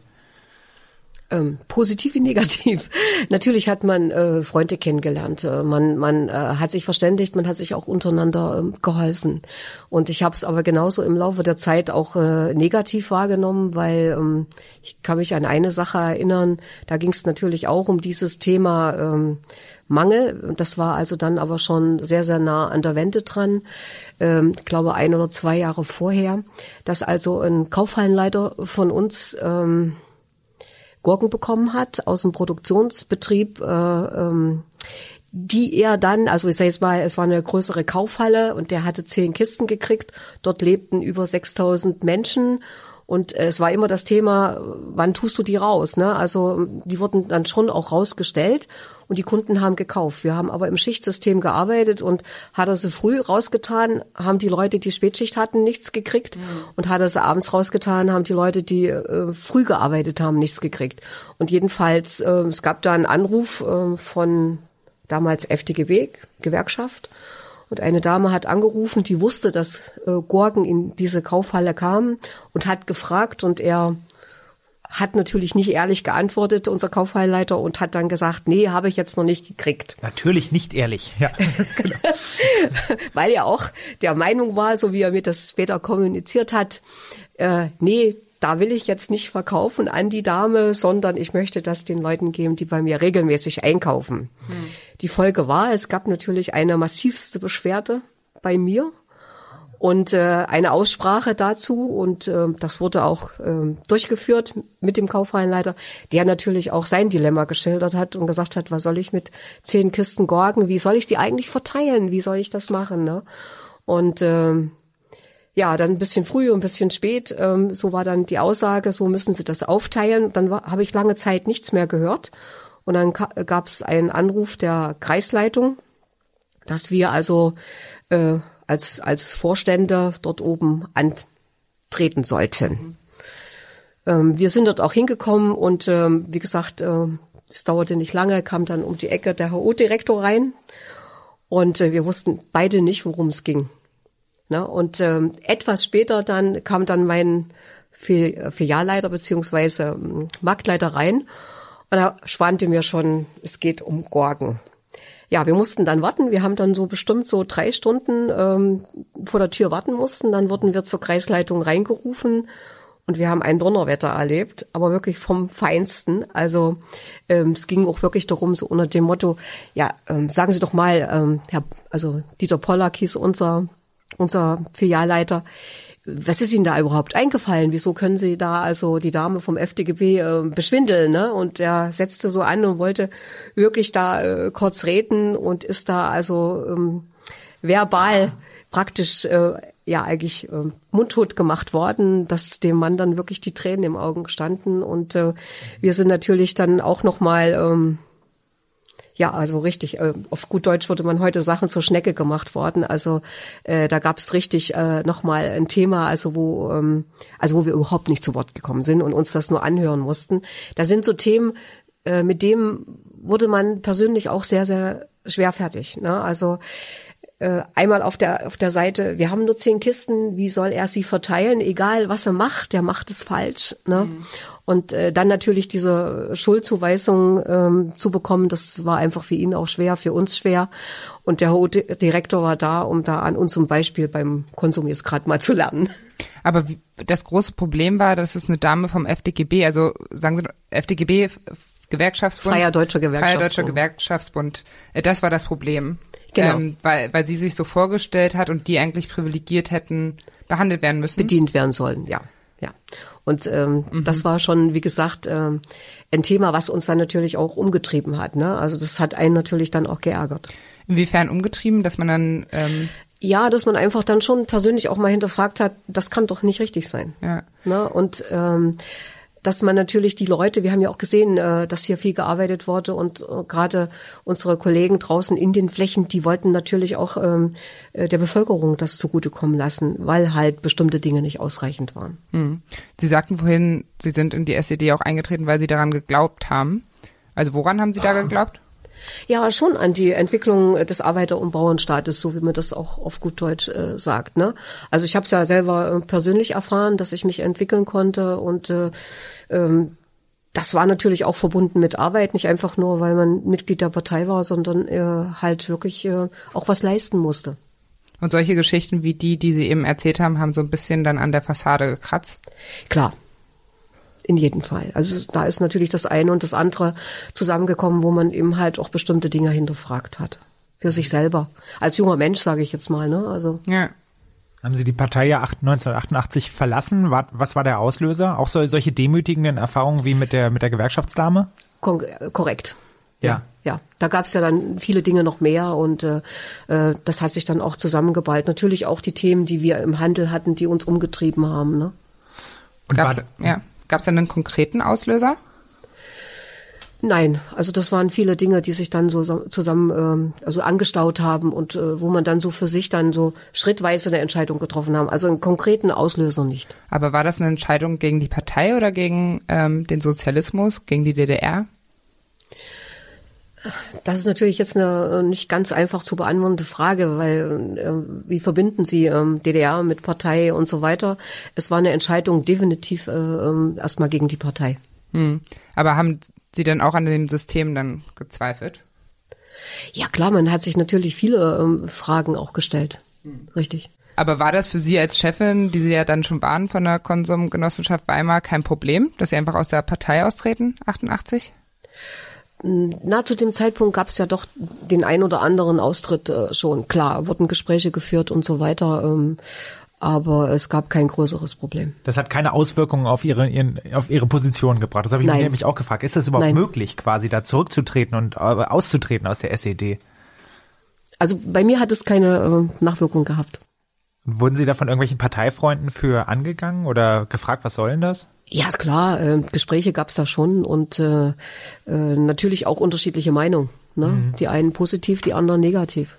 War das eigentlich normal, dass man dann schon so früh in so eine Führungsposition kam? 28 war ja das Alter, ich bin 28. Mit 28 Ja. haben Sie, Sehe dich als Vorstandsvorsitzende? haben Sie wie viel? 1400 Leute? 1200. 1200 Leute schon angeleitet. Ähm, war das normal? Ich glaube nicht. Ähm, es gab natürlich äh, Förderungen, gerade auch äh, für, äh, für Frauen. Es war nicht ganz normal. Ne? Ich witzel da heute auch immer mal drüber und sage, damals war ich die jüngste Vorsitzende bei unseren fast 200 Konsumgenossenschaften. Heute bin ich die älteste. Und sind Sie da schnell akzeptiert worden oder auch belächelt? Ja, das war schon ein heißer Kampf. Also sei jetzt mal, ähm, wir hatten, ich muss vielleicht so anfangen, wir hatten damals bei unserem Bezirksverband einen Bezirksvorsitzenden, der also schon auf ähm, die Power der Frauen gesetzt hat. Also es gab also in äh, Erfurt hatte 13 Konsumgenossenschaften. Dort waren also schon drei Frauen tätig, die auch sehr erfolgreich waren. Und äh, er hat da schon äh, Wert drauf gelegt, auch Frauen zu entwickeln, auch in Führungspositionen. Und ähm, ja, also wir kannten uns durch die Arbeit und äh, ich denke, dass das also schon eine Rolle auch äh, mitgespielt hat, äh, dass man gesehen hat, hier ist ein Stück weit auch äh, Leistung möglich, dass man natürlich da also auch ähm, von, von den Leistungen heraus bewertet wurde, nicht nur als Frau und Parteimitglied. Äh, natürlich bei mir in der Genossenschaft war es so, ich hatte zum damaligen Zeitpunkt äh, neun Vorstände. Davon äh, waren zwei Frauen. Und die waren natürlich ein ganzes Stück älter ähm, wie ich. Ne? Und äh, Durchschnittsalter, glaube ich, war da so um die 60. Und ähm, Fast dreimal so alt, genau. ja, in etwa. Und dann kommt man so als etwas äh, sehr viel jüngerer Ko- äh, Kollege dahin und soll natürlich äh, den äh, den alteingesessenen, erfahrenen Vorständen äh, da was erzählen. Äh, da gab es natürlich schon ähm, diese diese sagen wir mal Abgleich der Positionen und ähm, auch der auch schon Machtkämpfe, um es ganz deutsch zu sagen, weil viele konnten nicht einsehen, dass sie die Position nicht bekommen haben. Ne? Und ähm, ja, wollten wir natürlich auch zeigen, wie es geht. Und ähm, ich muss sagen, das hat mich ähm, viel Kraft gekostet, aber es hat auch irgendwo äh, Spaß gemacht, die, sich dieser Herausforderung zu stellen. Und wir hatten dann äh, insgesamt eine hervorragende Arbeit, also in diesem Team. Äh, es gab ja diese Kennziffern, wie ich vorhin mal genannt habe. Die Konsumgenossenschaft Weimar war gerade auch, was Inventurdifferenzen betraf, wo ich sie übernommen hatte, halt äh, immer Schlusslicht von vielen Konsumgenossenschaften. Und wir haben es dann wirklich im Laufe der Zeit geschafft, also da ganz, ganz viele Plätze gut zu machen und die Inventurdifferenzen bei uns in den Griff zu bekommen. Ähm, wirklich spannendes Thema, denke ich auch gerne dran zurück. Ähm, Gerade ähm, an meinem Hauptbuchhalter. Äh, wirklich so, muss ich ihn so vorstellen, wie man sich wirklich einen Hauptbuchhalter äh, äh, vorstellt. Sehr korrekt, sehr, sehr klar ausgerichtet. und ähm, ihn dann zu knacken und zu begeistern. Also knacken einfach, dass man eine gute Zusammenarbeit hatte. Das hat riesig Spaß gemacht. Aber ich gebe dazu, da ist auch mal die ein oder andere Träne bei mir zu Hause geflossen. Ja. Wir haben es mir schon nicht ganz leicht, leicht gemacht. Ja, klar, aber sie haben sich ja durchgebissen. Und dann noch Stimmt. mit zwei Kindern. Richtig. Richtig? Richtig. Wie geht das, Chefin zu werden, Chefin zu werden mit zwei Kindern? Das wäre ja heutzutage irgendwie nicht mehr so denkbar mit 28. Wie hat das funktioniert? Also dazu gehört natürlich äh, eine funktionierende Familie äh, und auch die Entscheidung in der Familie, diesen Job so anzugehen. Und die ist bei uns zu Hause gefallen, auch äh, damals äh, mit meinen Eltern und auch durch Unterstützung äh, gerade meiner jüngeren Schwester, die natürlich auch ähm, sehr, sehr viel äh, für die Kinder mit da war. Und äh, ja, also wir haben das zusammen entschieden, wir haben das zusammen durchgezogen. Ähm, ich, äh, muss auch sagen, rückblickend wirklich nicht ganz einfach. Was auch geholfen hat, sind natürlich die Kindereinrichtungen in der DDR gewesen, ne, die uns natürlich auch äh, das Gefühl vermittelt haben, also gerade auch auf dem Land war es so, die Kinder waren in guten Händen und äh, wir konnten uns da wirklich drauf verlassen. Erzählen Sie noch mal, was das für Kindereinrichtungen waren. Ja, das waren die Kindergrippen und die Kindergärten, wo dann die Kinder ähm, entsprechend aufgenommen worden äh, sind und wo wir natürlich auch, ähm, sagen wir mal, während wir gearbeitet haben, ähm, äh, die, die, die Kinder dort äh, gut betreut wussten. Ab wann hat man die Kinder dahin geschickt? Unterschiedlich auch, sei es mal, äh, wir haben ja äh, die Möglichkeit gehabt, die Kinder dann schon ähm, so mit mit einem halben Jahr dann äh, in die Kindereinrichtung zu geben, in die Krippen zu geben. Ähm, man konnte natürlich aber auch die Kinder später geben, also je nachdem, wie das die Eltern auch äh, auch wollten. Aber üblich war schon, dass die Kinder nicht wie heute, dass sie doch relativ früh in die Einrichtung gegangen sind. Und wann haben die aufgemacht, die Einrichtungen, und wann geschlossen? Und äh, also auch das ist sehr, sehr unterschiedlich gewesen. Ich weiß, dass es Einrichtungen gab, da wo vor allen Dingen Schicht, äh, Schichten gearbeitet worden sind, die schon um sechs aufmachten. Gängig war so gegen sieben. Und dieses, ähm, diese schiefen Blicke, von denen man heute immer spricht, dass Frauen sie bekommen würden, wenn man ihr Kind zu früh in die, äh, wenn sie ihr Kind zu früh in die Krippe geben, das gab's nicht. Nee, überhaupt nicht. Rabenmutterkonzept. Ja, richtig. Gab's nicht. Richtig, gab's nicht. Ähm, es ist auch, also wir haben ja, ich habe ja selbst äh, ein Unternehmen, wo also wirklich äh, 99 Prozent Frauen arbeiten und wir diskutieren da auch sehr häufig mal drüber. Was war gut, was war nicht so gut. Ne? Es gibt beide Seiten zu dem, was heute ist und zu dem, was früher war. Aber ähm, sehr oft kommt halt das Thema auch der sozialen äh, Kompetenz der, der äh, Kinder ins Spiel hier einfach auch zu lernen, miteinander umzugehen, mit Kindern zu spielen, weil äh, viele Mütter auch heute sagen, also wenn die Kinder zu sehr auf Erwachsene fixiert sind, dass sie es einfach auch mal schwerer haben, da mit sozialer Kompetenz äh, umzugehen. Aber das sind so, so Diskussionen, da gibt's ganz äh, viel für und wider, ne? Und man kann da, glaube ich, auch gar nicht das äh, so ganz konkret auf den Punkt bringen. 99 Prozent der Beschäftigten in ihrer Branche weiblich. Das ist ja auch markant, ne? Ich meine, von Damals? das, Sie sprachen, glaube ich, gerade von der Gegenwart, Da- ne? damals aber, und heute. Aber wahrscheinlich ist, äh, war die Branche immer schon weiblich dominiert, Ja, nehme ich an. definitiv. Man weiß ja, dass die, dass die äh, Erziehungseinrichtungen auch Frauen in Führungspositionen oder Frauen äh, im Beruf befördert haben, aber wahrscheinlich war es in ihrer Branche nochmal speziell, nehme ich an, dass sie weiblich auch äh, dominiert war. Aber die Führungsschicht war trotzdem eher männlich, bis sie kam, wenn ich das richtig verstehe. Ja, also ähm, zu dem Zeitpunkt überwiegend äh, Männer, das stimmt, richtig. Ja. Also wie ich gesagt habe, von den neun äh, Kollegen aus dem Vorstand waren dann ähm, zwei Frauen. Das kam dann so mit ihrer Generation, dass da auch die Frauen Einzug genommen haben. In die Führungsebenen ja, ähm, das hat sich dann so im Laufe der Zeit entwickelt und äh, äh, ich kann jetzt, ich rede jetzt da wirklich mal so ein bisschen mehr vom von meinem Unternehmen. Also wir haben natürlich auch äh, festgestellt, dass äh, gerade Frauen in dem Bereich schon sehr belastbar waren. Also gerade was die Themen auch betraf. Äh, Kommunikation und äh, Zuhören, ob es natürlich damit zusammenhängt, dass wenn wir manchmal draußen waren in den Bereichen, dann Frauen nicht so stark angegriffen worden sind, das ist reine Vermutung. Angegriffen worden sind? Angegriffen natürlich in der Diskussion ähm? Also das, zu dem Thema, was wir vorhin hatten. Okay. Ne? Aber wie gesagt, ähm, die Belastbarkeit der Frauen, was ich persönlich kennengelernt habe, war in dem Bereich schon sehr hoch. Wie war denn das Verhältnis unter unter den Verkäuferinnen? Gab es da auch so ein Kollektiv? Hat man in der Freizeit viel miteinander gemacht? Ja, sehr viel. Das wurde natürlich auch gefördert, ne? Also ähm, die sogenannten Brigadeveranstaltungen. Äh, was ist das? Ähm, ja, das waren also Teamzusammenschlüsse in, wir nannten das damals Brigade, ähm, gibt Brigade-Tagebücher, also wo, wo sehr, sehr viel gemeinsam gemacht worden ist. Und das gab es jetzt nur für Verkäuferinnen oder für alle Für Berufe? alle. Für alle. Und wie war das konkret bei den Verkäuferinnen jetzt?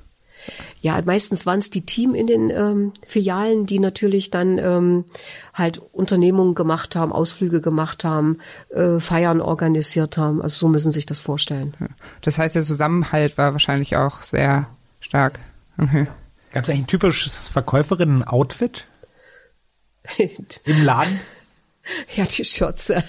Also da, da muss man natürlich gucken, ähm, sprechen Sie von, von äh, vor 72 oder zu dem Zeitpunkt, wo ich dann reingekommen bin. Ne? Zweiteres, also, so das späte DDR-Jahre. Späte, späte, ja, ähm, gab natürlich die sogenannten Kittelschürzen, ne? Wie sahen die aus? Ähm, Lederon, ähm, einfarbig oder bunt. Also ich kann mich, äh, wir haben meistens die einfarbigen verwendet. Und wie war das vor 72? Ähm, ja, äh, also da gab es natürlich ähm, auch diese Schürzen, aber eher so ähm, im, im Baumwollbereich. Ne? Das Lederon war ja dann so ein Thema, was dann Stück für Stück aufkam. Wie hat man denn dann als Verkäuferin zusammengehalten gegen den Chef oder die Chefin? Oder gab es das nicht und alles war eins? Ja, das Zweitere. Also ich, äh, es sind auch immer wieder Menschen, die da ähm, das Thema waren, aber unterm Strich gesehen hat man schon sehr gut zusammengehalten. Das ist das, was ich auch als Wahrnehmung, Entschuldigung, wenn ich so unterbreche, äh, was ich auch so als Wahrnehmung habe, wenn man halt äh, zu DDR-Zeiten spricht. Ne? Es war ja auch so, dass sich alle geduzt haben, oder? Hm, Da kann ich nicht sagen. Also in bestimmten Bereichen ja, aber wenn es dann in die Führungsebenen äh, ging, nicht. Okay. Und man sagt ja immer, dass heutzutage man gegen die Politiker alles sagen darf, aber gegen den Chef nicht. Und in der DDR war es irgendwie umgekehrt. Gegen die Politiker durfte man nichts sagen, aber gegen den Chef alles. ähm, auch da wieder wirklich unterschiedliche Wahrnehmungen. Es kommt immer darauf an, wie man äh, auch zu DDR-Zeiten als Chef mit den Mitarbeitern äh, gearbeitet hat. Ne? Also hat man Vertrauen aufbauen können, dass die Menschen mit einem reden oder nicht. Äh, das lag natürlich an den Personen selber. Aber die haben schon so direkt mit einem gesprochen, weil, Na klar, weil, klar. man, Nee, weil man ja auch wusste, man kriegt eh wieder einen Job, oder? Äh, also ich kann nur jetzt, ich gehe mal jetzt einfach von, von, von meinen Themen aus. Ich hatte einen sehr ähm, intensiven Kontakt zu den Kollegen, weil ich natürlich auch, ähm, sagen wir mal, als Verkäuferin mich entwickelt habe. Ich wusste also genau, wie es hinter dem Ladentisch aussieht und habe die Arbeit immer geschätzt. Und das ist was, glaube ich, äh, was ein Mitarbeiter auch spürt, wenn man das ähm, auch, sagen wir mal, kommuniziert und, und mit ihm äh, entsprechend umgeht. Also dass man die Arbeit schätzt, die der Mitarbeiter äh, leistet. Ich wollte gerne noch mal eine Frage zum, zum Rollenverständnis der Verkäuferin stellen. Sie sagten vorhin, Sie waren auch Boomern der Nation, gerade in Mangelzeiten. Allerdings habe ich auch eine andere Sichtweise auf die Verkäuferin gelesen, nämlich, dass sie auch die heimlichen Machtheberinnen waren. Ne? Sie haben ja entschieden, wer etwas bekommen hat und wer nicht. Also gab beide Seiten, oder, in dem Berufsbild? Sicher, je nachdem, wie wir das äh, betrachtet. Aber das heißt mal, wenn ähm, wenn sie nicht so viel hatten, also äh, wir standen ja auch ein Stück weit unter Kontrolle. Klar war es mal möglich, dass man hier und da vielleicht mal ähm, äh, da mal eine Tüte Mantel mehr gab oder oder eine Apfelsine mehr, aber nichtsdestotrotz konnten wir nicht schalten und walten, wie wir wollten. Ne, also das das hätten schon, das hätten die Menschen ja auch gemerkt. Ja.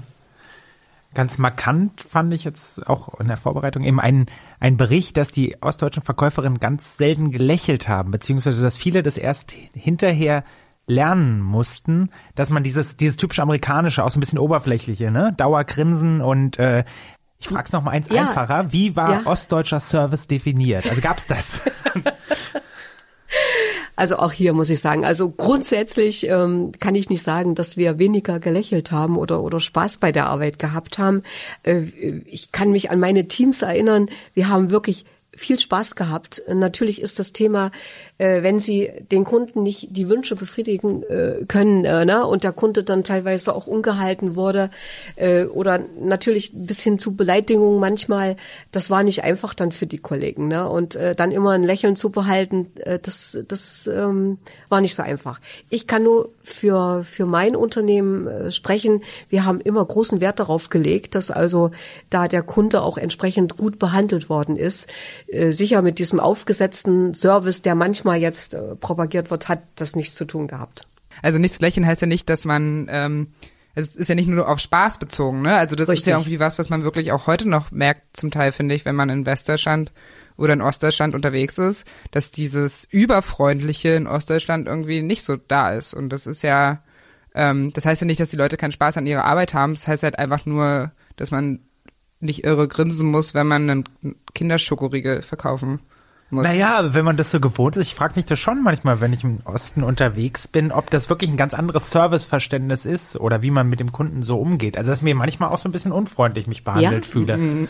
Okay, gut. Ähm, wir hören das auch ab und zu. Wir haben ja in Weimar äh, sehr, sehr viele Touristen und ähm, wir legen großen Wert darauf, also unsere Kollegen wissen das, dass unser Kunde derjenige ist, der natürlich auch ihre Löhne bezahlt, der dafür sorgt, dass wir dass wir Investitionen tätigen können und wir erwarten natürlich ähm, als Service, ähm, dass der Kunde entsprechend behandelt wird. Ne? Also da muss man nicht, äh, glaube ich, überreagieren, aber das Lächeln gehört einfach ein Stück dazu, den Kunden wahrzunehmen und dann halt wirklich auch gut zu bedienen.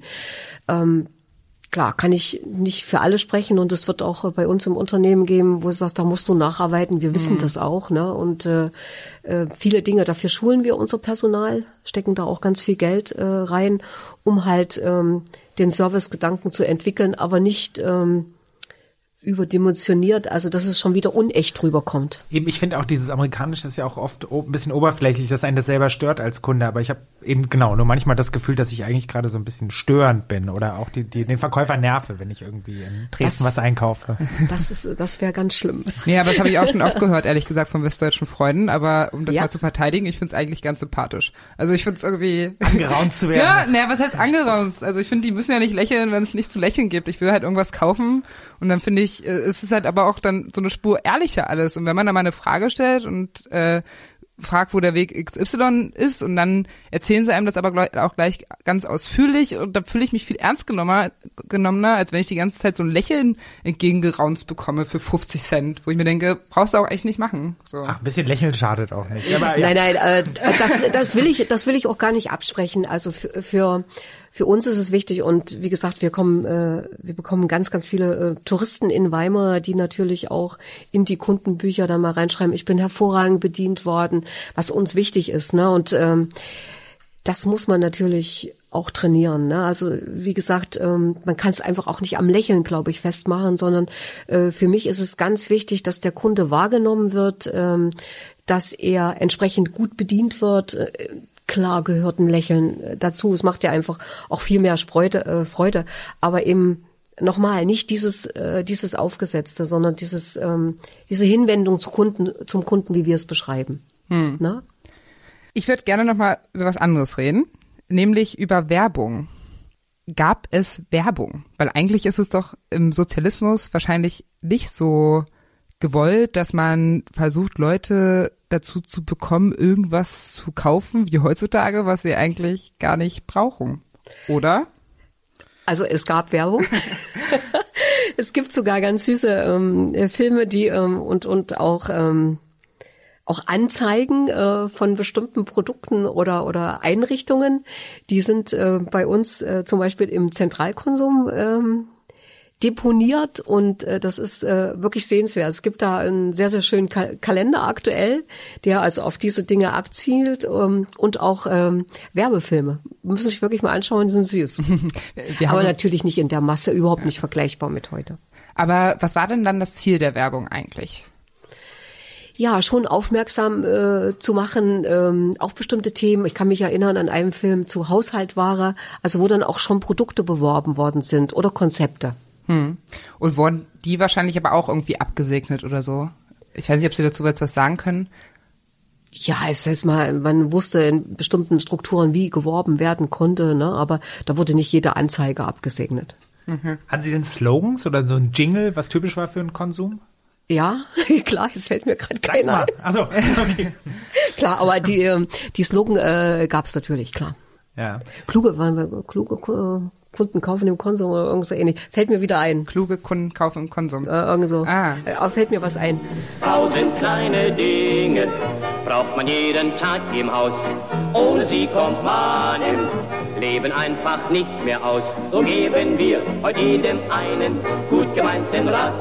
Schau dich doch mal im Konsum um, was man dort alles hat. Es gab ja auch so Schaufenster und so. Ja. Wie sahen die so aus? Ja, also wie sahen die aus? Ähm, ich kann mich erinnern, äh, bei uns äh, in Weimar, wir hatten natürlich ein etwas größeres äh, Dekorationsteam, als es heute ist, weil viele Dinge wurden selbst gefertigt und auch da kam es natürlich auf die Menschen an, wie kreativ waren die unterwegs, welche Ideen entwickeln die. Wir haben natürlich ganz, ganz viel selber gemacht und ich hatte wirklich ähm, ein paar hervorragende Damen, die da ganz kreativ unterwegs waren.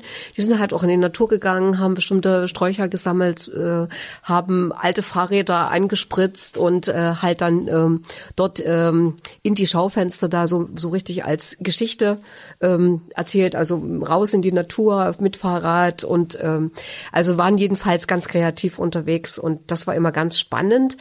Äh, die Fenster wurden zugehängt. Man hatte natürlich viel mehr Zeit, um diese Fenster zu gestalten und zu entwickeln. Und dann war immer so ein ganz großes Hallo, wenn die Fenster aufgemacht worden äh, sind, ne? weil die Kollegen extrem gut unterwegs waren. Haltestellenschild kann ich mich erinnern, ne? also solche Dinge. Wurde dann da reingestellt? Genau, Okay. ja. Und äh, gab es denn das Konzept Shoppen gehen in der DDR? Nee, was verstehen Sie darunter? Nee, heutzutage ist es ja so, pff, was machen wir dieses Wochenende? Lass uns mal shoppen gehen. Also zumindest alle Mädchen mit 14, 15 denken, dass sie das mögen würden. Ähm, Das war ja Bedarfsdeckung und Ja. sich zu versorgen. In dem Sinne gab es das nicht. und gab es Einkaufslisten? Einkaufsliste, da muss ich jetzt auch mal nachfragen, äh, Ähm, in na, welcher also, dass Richtung? man halt so, äh, dass man zu Hause eine Liste schreibt. Ich brauche heute Waschmittel, bunt und Absolut. fünf Hörnchen und Mehl und und das, was gerade noch äh, und und dann zusätzlich X. da war. Und X, okay, ja. Na klar, gab's Einkaufslisten. Wo wir gerade bei der Kreativität der Mitarbeiterin waren, das passt perfekt, weil wir müssen die nächste Kategorie reinschmeißen. Wir haben ja hier eine, eine enge Taktung. Mach's yourself. Und zwar ist, ist uns die DDR überliefert als ein Land, wo sehr viel improvisiert worden ist, wo die Menschen kreativ sein mussten, weil es eben per se auch manchmal Mangel gab. Woran erinnern Sie sich an eine besonders schön improvisierte Sache? Da gibt's, glaube ich, ganz, ganz viele zu erzählen. Ähm, ja, also wir mussten äh, wirklich, äh, wie Sie das richtig erkannt haben, äh, ständig improvisieren. Also das war eigentlich schon so so Tageswerk und äh, das ist aber das, was wir in unserer Wahrnehmung auch haben, gerade jetzt so in diesen neuen Zeiten, äh, dass man ständig nach rechts, links, oben, unten geguckt hat, äh, wie kann man das Thema in den Griff bekommen, dass wir da also sehr schnell dann in den Entscheidungen waren und auch ausprobiert haben. Woran kann ich mich da besonders erinnern? Ähm, das sind zum Beispiel äh, Themen gewesen. Wir haben ja selbst auch eine sogenannte Abteilung Rationalisierung gehabt, wo wir also unsere eigenen Immobilien, die wir gehabt haben, versucht haben, instand zu setzen. Ne? Und äh, da gab es natürlich auch immer wieder mal Themen, dass man kurz vor der Schließung stand, weil die Gebäude nicht in Ordnung waren. Und ähm, da könnte ich ganz, ganz viel erzählen, ähm, dass wir, dass wir da ständig improvisieren mussten, um Baumaterial zu bekommen, da weiter zu, zu entwickeln. Ne? Also solche Dinge. Also inwiefern mussten Sie da improvisieren? Na, wenn, wenn Sie davor stehen und sagen, also das Gebäude kann, ähm, ist einsturzgefährdet, Sie können nicht weiter verkaufen oder andere Dinge, also dass ähm, Brandschutzthemen nicht in Ordnung waren, äh, mussten Sie sehen, wie Sie an entsprechendes Baumaterial rankamen, um diese Dinge in die Reihe zu kriegen. Das heißt, wo waren die Verbindungen, wo waren die Kontakte, wo, wo konnte man schnell dieses Baumaterial bekommen? Also es lief dann einfach über Vitamin B, wie man heute so sagt. Durchaus und eben halt die Möglichkeiten, ähm, sich untereinander auch zu helfen. Stichwort ein bisschen Vitamin B und auch was Sie vorhin schon gesagt haben mit manchmal, wenn es China-Handtücher gab, hat man die gegen Apfelsinen getauscht. Es gab ja einen Schwarzmarkt, oder? Das ist ja dann quasi Schwarzmarkt. Wie lief der so? ja, also bietest du mir was an oder was kann ich dir bieten? Was bietest du mir an? Und äh, ja, welche Möglichkeiten hat man da, sich da zu verständigen? Klar, gab's den. Und war das äh, weit verbreitet? Also hat das jeder gemacht? Ich glaube fast jeder. Und das haben Sie auch nicht als Konkurrenz wahrgenommen? Nein, ich sage jetzt mal, die Handwerker hatten halt äh, spezielle Dinge anzubieten in den Bereichen, wo sie tätig waren und äh, wir in den anderen. Und äh, ich hatte vorhin mal diesen Be Begriff äh, benutzt, dann haben wir schon untereinander geduckelt, ne? Also duckeln heißt schwarz, äh, also irgendwas so tauschen einfach. Richtig. richtig. Duckeln ist super, ja, das kann ich bisher auch noch nicht. ähm, aber es gab ja auch noch andere Konkurrenten. Vielleicht mal, kommen wir mal zum Wirtschaftssystem der DDR oder damit wir es so ein bisschen verstehen, makroökonomisch. Sie hatten auch, es gab die HO-Läden. Sie waren Konsum und es gab aber auch HO. Vielleicht können Sie mal ganz kurz den Unterschied erklären von den Ja, normalen Einkaufsmöglichkeiten in der DDR. Ja, die HO äh, war ja äh, der staatliche Handel, der natürlich auch entsprechend äh, gefördert wurde und der Konsum war eine genossenschaftliche Organisation und da gibt's ja auch dann noch ein ganz spezielles Thema, auf das müssen wir unbedingt zu sprechen noch kommen, dann vielleicht nur zur Erinnerung, die Konsummarken. Also wir waren eine Genossenschaft, ähm, die natürlich auch entsprechend äh, so fungiert hat und die Genossenschaften selbst äh, sind ja nicht eine Erfindung äh, der DDR, sondern wir sind ja weit vorher gegründet worden. Äh, unsere Genossenschaft zum Beispiel ist 1873 gegründet worden, Zeit äh, vom Zeppelin, ne, Zar. ne, das war so die Zeit, also wo wir gegründet worden sind. Ja.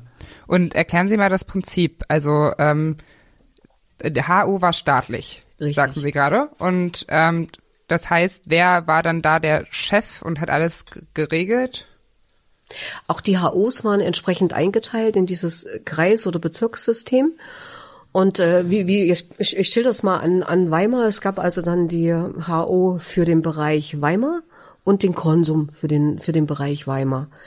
Und äh, wie gesagt, HO war staatlich, war natürlich auch gefördert, auch äh, hatte natürlich auch den Zugriff auf die Warenfonds. Sie waren also in dem äh, Bereich schon privilegierter wie die Genossenschaften. Aber ich kann mich erinnern, dass wir ähm, bei den Genossenschaften immer äh, auch sehr gute Ergebnisse abgeliefert haben. Weil es war schon eine Gemeinschaft. Die Genossenschaften hatten ja Mitglieder. Zum Zeitpunkt der Wende hatten wir zum Beispiel 26.000 Mitglieder ne, die bei uns natürlich auch regelmäßig eingekauft haben. Geholfen hat uns natürlich A, dass wir in den, in den ländlichen Raum sehr intensiv unterwegs waren. Wir waren nicht so stark in den Städten angesiedelt. Jedenfalls die, äh, die kleineren Genossenschaften. In Leipzig, Dresden gab es natürlich auch entsprechende Kaufhäuser des äh, Konsums in den Städten. Ja, und ähm, dann natürlich äh, unser Bonussystem, äh, die Konsummarken und dass die Genossenschaft sich, Genossenschaften sich immer wie Familie auch gefühlt haben. Erzählen Sie das mal mit den Marken. Die waren irgendwie Kult bei Ihnen, ne? Richtig. Und ich muss sagen, äh, ich muss heute noch sehr, sehr oft schmunzeln, wenn ich junge Leute da habe, die dann ähm, bei uns entweder ein Praktikum machen oder eine Lehre anfangen und dann mal so in der Tür stehen und sagen, Frau Streit, soll Sie ganz lieb grüßen von meiner Oma und an das, was ich mich noch erinnern kann, das sind wirklich äh, junge Leute auch teilweise noch, ähm, ich musste immer Konsummarken kleben. An Wo dieses- hat man die eingeklebt?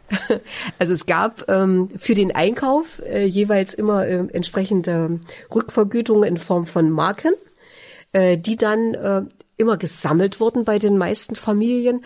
Und wenn man die Marken dann abgeben musste, die musste man einmal im Jahr abgeben, äh, äh, ja, mussten die geklebt werden. Und daran erinnern sich halt sehr, sehr viele, dass dann so richtig ähm, mit, mit äh, ganz viel Fleiß diese Marken in die Bücher geklebt werden müssen. Und diese Konsummarkenbücher wurden dann bei uns abgegeben und dann wurde eine Rückvergütung errechnet. Was heißt das? Das heißt also, je nachdem, was man eingekauft hat, gab es dann entsprechende Prozente zurück. Das wurde dann ganz viel äh, genutzt. Die meisten haben immer gesagt, das ist mein Kohlegeld oder mein Kartoffelgeld und sowas. Es wurde auch in Geld ausgezahlt. Wurde in Geld ja, ausgezahlt. das ist doch heute wie bei den Pennypunkten und so, oder nicht?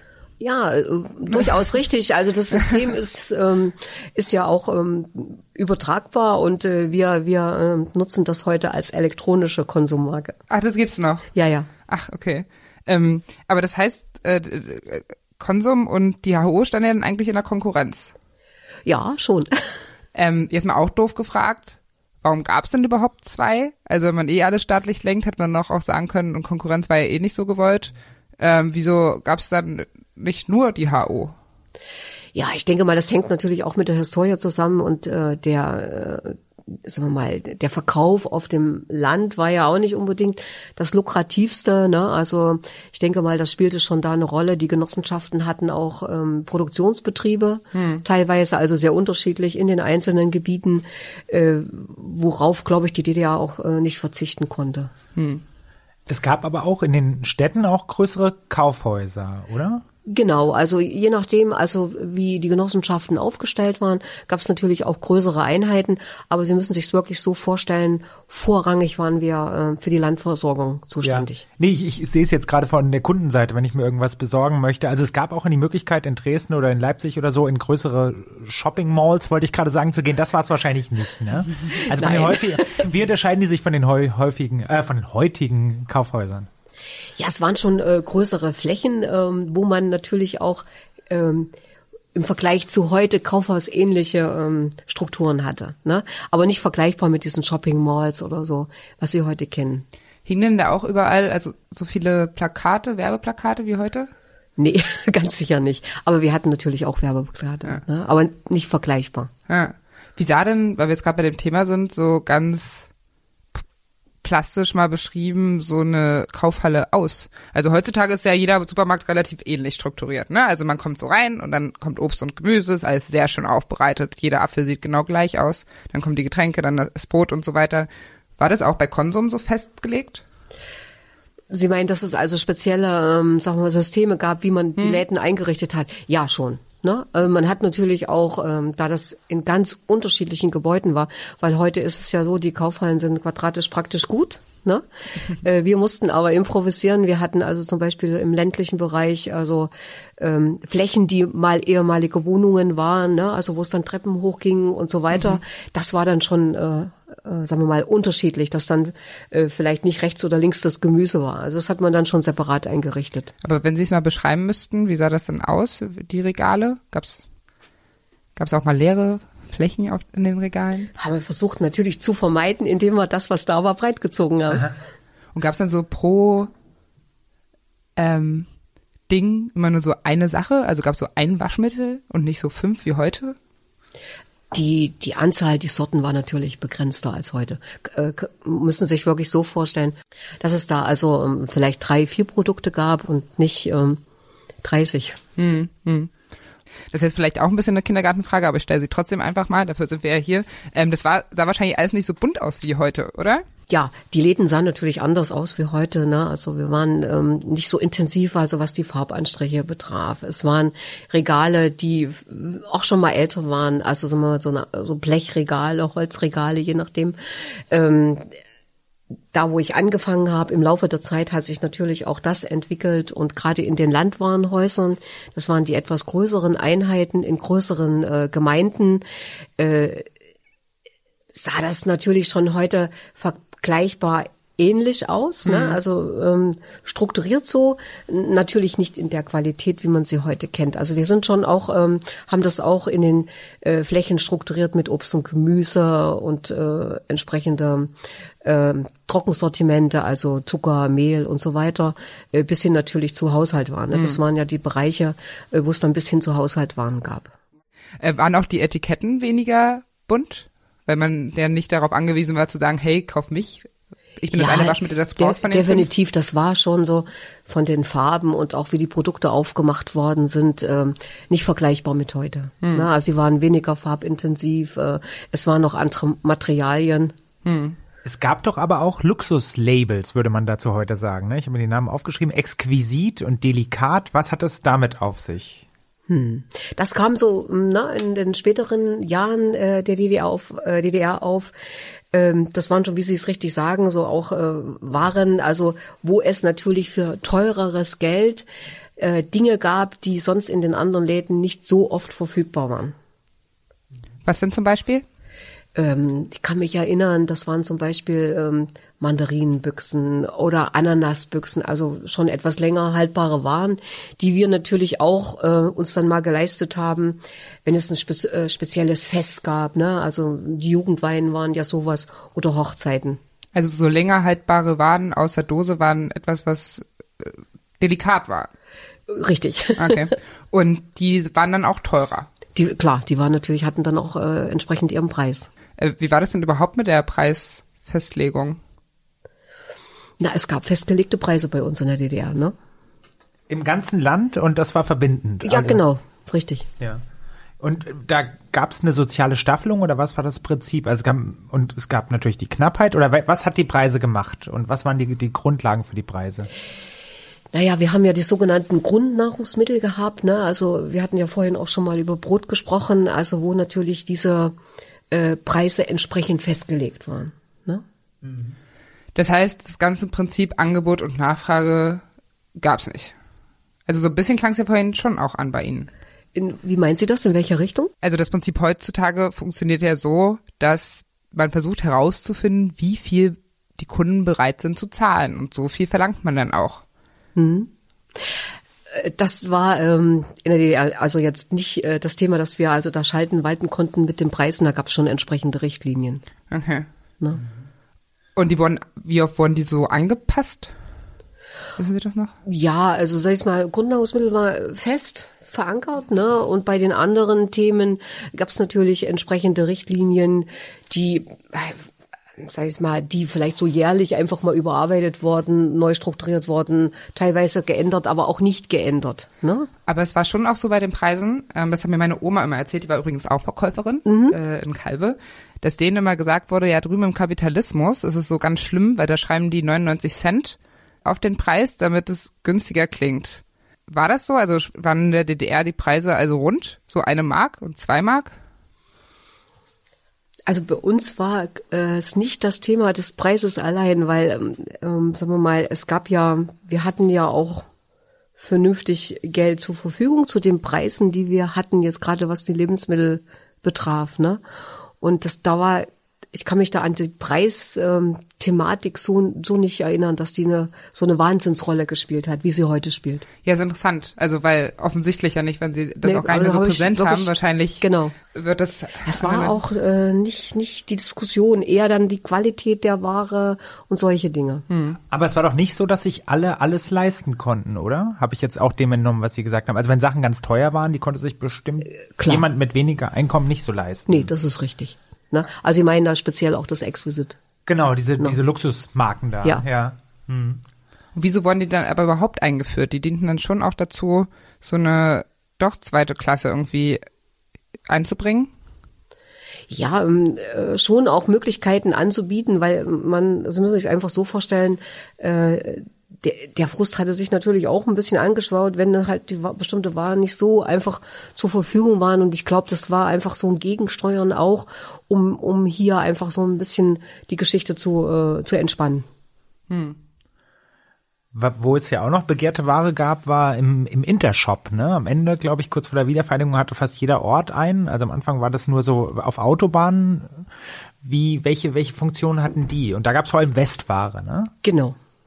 Die natürlich aber auch ähm, mit entsprechend D-Mark bezahlt werden mussten. Ja. Ne?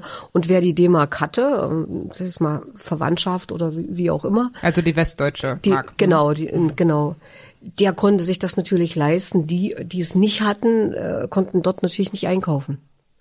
Ja. Aber hat, und um die Frage von Valerie nochmal aufzugreifen, gab es da nicht doch irgendwie sowas wie eine Zweiklassengesellschaft in der DDR? Wenn sie das darauf ähm, in diese Richtung ähm, abstellen, klar.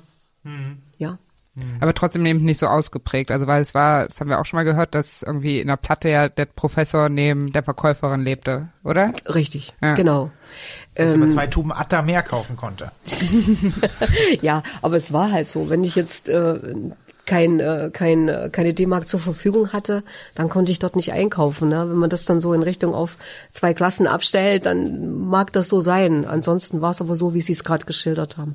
Wie kann ich mir denn diesen Intershop vorstellen? Also war der groß? Gab es da alles, was es heutzutage auch so gibt in einem Edeka?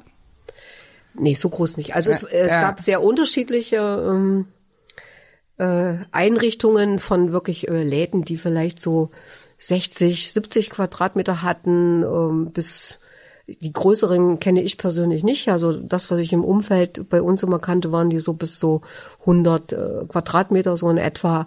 Und dann gab es natürlich ausgewählte Waren, ja, also von Schokolade angefangen, ähm, äh, halt die Dinge, die, äh, sagen wir mal, worauf äh, die DDR-Bürger dann abgezielt haben, äh, spezielle äh, Kosmetik zum Beispiel, Seife war ein ganz begehrter Artikel, die Lux-Seife. Luxe. Genau. Und äh, was wir immer wahrgenommen haben, äh, wenn wir reingekommen sind, ist natürlich, also war ein, ein wahnsinns anderer Geruch, ne? Das sagen so viele. Be äh, beschreiben Sie mal den Geruch. Was ist das gewesen? Ja, einfach, ähm, wie soll ich den beschreiben? Extrem angenehm. äh, da insbesondere halt die Seife. Ähm, also ja, also es war sag ich mal, wirklich ein, ein, ganz anderes Flair da drin, vom, vom Geruch abgesehen. Ne? Natürlich auch die Verpackung der Waren, ne? also das müssen Sie sich einfach so vorstellen, da war es schon ein bisschen äh, grauer, praktischer aufgelistet, nicht so farbig und auf der anderen Seite natürlich Hochglanz, ähm, bunte Farben und äh, wie gesagt, dieser Geruch noch dazu. Schwer zu beschreiben, also ein sehr angenehmer ähm, Geruch, den man dann halt auch lange in der Nase hat. Und Sie sind auch gern in den Intershop gegangen? Ähm, ich hatte leider keine D-Mark zur Verfügung. Also eher nicht. Klar, zum Gucken auch schon mal, ne? Also wie es da aussieht, man muss sich da ja auch entsprechend ähm, mal kundig machen. Ach krass, also genau. man konnte wirklich gar nicht umtauschen. ja, man konnte schon umtauschen, aber das war dann teilweise manchmal so teuer, dass man einfach gesagt hat, also ich jedenfalls persönlich, ähm, das war es mir dann auch nicht wert. Gab es so ein Produkt, was Sie besonders vermisst haben, was Sie gerne gehabt hätten aus dem Westen? Ja, also sag mal, ähm, äh, die Kosmetik, die Seife, also äh, ne, Waschmittel, das war schon toll. Ich will noch mal ganz anders kurz abbiegen. Jetzt hat ja die DDR mit einem Fünfjahresplan gearbeitet. Und ich kann mir jetzt irgendwie gar nicht so richtig vorstellen, ehrlich gesagt, wie das funktioniert hat. Wir haben schon mal so ein bisschen angerissen. Also dann wurde ihnen gesagt, das und das muss der Konsum in den nächsten fünf Jahren produzieren, geleistet haben, das nicht. Und danach haben sie dann ihr Sortiment bestückt oder wie lief das? Ja, also wir hatten natürlich unsere Fünfjahrespläne und äh, Sie haben es ja schon versucht, äh, ganz gut zu beschreiben. Äh, es gab natürlich Zielstellungen in diesen Fünfjahresplänen, die natürlich dann auch nochmal runtergebrochen worden sind auf die Jahrespläne, nachdem wir gearbeitet haben. Ja, und was ist da so ein Ziel, was da drin steht? Ja, für uns als äh, Genossenschaften gab es dann natürlich ähm, da äh, einfach mal qualitative und quantitative Ziele, natürlich auch Zahlen. Wo wollen wir mit den Umsätzen hin? Ne? Also wie, wie wollen wir unsere Inventurdifferenzen entwickeln? Also diese wirtschaftlichen Kennziffern, die da eine Rolle gespielt haben. Aber es war auch dann auf Wachstum ausgerichtet? Na klar, ja. Okay, ich bin wirklich keine Wirtschaftsexpertin. Mhm. Ich bewege mich jetzt auf sehr dünnem Eis. Aber was ist denn dann der Unterschied zu heute? Also heutzutage gibt es doch auch eine, einen Plan und man hat, man zieht auf Wachstum ab und dann wird es im Nachhinein im Zweifel angepasst. Also ich weiß, dass es einen Unterschied gibt.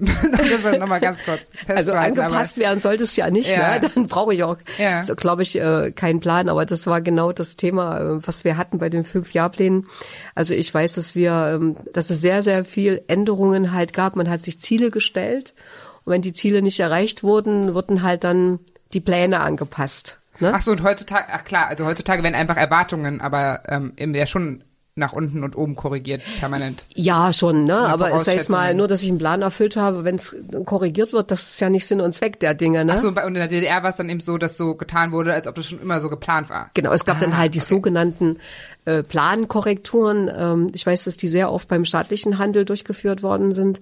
Beim, beim Konsum konnte ich erinnern, dass das nicht so war. Ich kenne da in der Richtung äh, in den letzten Jahren der DDR mal eine Plankorrektur, aber ansonsten hat man da schon ähm, stark dran festgehalten, hier Entwicklungen zu bringen und natürlich auch zu schauen, dass man die Ergebnisse erreicht hat. Und das führte dann eben dazu, dass man manchmal auch zu viel produziert hat. Äh, das wurde dann aber, wenn man das nach einem Jahr gemerkt hat, eben entsprechend angepasst klar, man hat natürlich versucht, dann entsprechend auch zu reagieren. Ja. Aber konnte man mit solchen Zyklen denn überhaupt auf Kundenwünsche reagieren? Also die sind ja auch ganz schön flexibel und ja, klar. ändern also sich. Ich sage natürlich, äh, die fünf Jahre Pläne, wenn man das heute vergleichen würde, klar kann man sich auch äh, äh, Mittelfristziele setzen, aber die Zeit ist so schnelllebig, dass wir heute sogar also in der Richtung einfach sagen, also wir, wir denken eher in drei Jahresrhythmen, ne, weil man gar nicht teilweise so weit vorausschauen kann im Moment. Gerade auch Ihre Branche, die Mode, das, da steckt doch schon im Namen drin, dass sie ständig irgendwie auch Dynamiken unterlegt. Stimmt.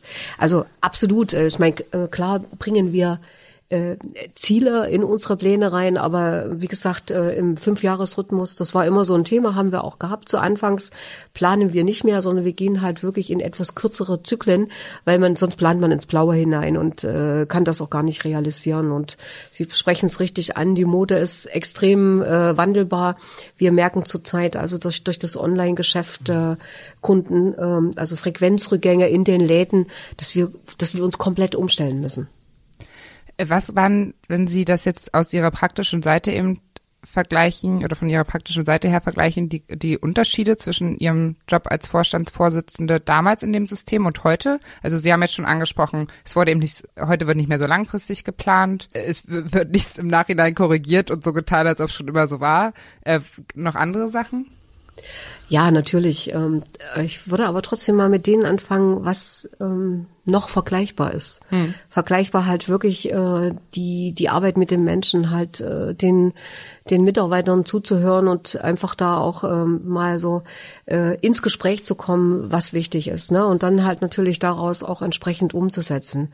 Im Vergleich zu vorher, wir müssen viel intensiver ähm, um den Kunden kämpfen als das vorher der Fall war. Das ist so ein, ganz- so ein ganz wesentlicher Unterschied. Ne? Also äh, ob ich Mode oder Lebensmittel nehme, wir haben einen knallharten Wettbewerb, wir haben einen Verdrängungswettbewerb und es kommt heute wirklich darauf an, ähm, es geht um die Existenz zu überleben und da ist natürlich der Kunde und äh, das, was der Kunde möchte, das Wichtigste für uns.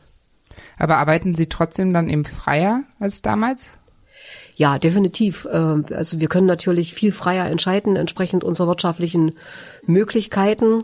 Das bringt natürlich auch ganz, ganz viel Verantwortung mit sich. Ja.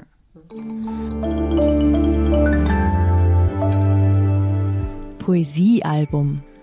Bevor wir zu sehr in die Gegenwart hüpfen, wollen wir noch mal eine letzte Rubrik reinschmeißen. Da geht es um Ihre Sinneseindrücke aus der Zeit der DDR. Insofern sollten wir noch nicht zu sehr gedanklich in den Westen wandern, damit Sie noch so die, Sie haben das gerade schon so schön beschrieben mit den mit dem Intershop, das war das. Genau, das Spiel heißt oder die Rubrik heißt Poesiealbum und da geht es darum, wel, an welche Sinneseindrücke Sie sich noch gut erinnern. Wir fangen mal an mit dem Sinneseindruck hören. An welches Geräusch, was ist typisch für die DDR? Sie merken, ich überlege, Ja, das schadet ja auch nichts. ähm, was ist typisch für die DDR? Ähm, ich kann das wirklich nur für mich äh, sagen. Ich bin da schon äh, für mich äh, ein Stück weit wieder auch bei meiner Kindheit, Landwirtschaft, ähm, für, für mich halt alles, was damit zu tun hat, metrischer, all diese Dinge. Ne? Also äh, da wirklich auch selber werkeln und ähm, also so würde ich es beschreiben. Und das Sehen im Bereich Sehen?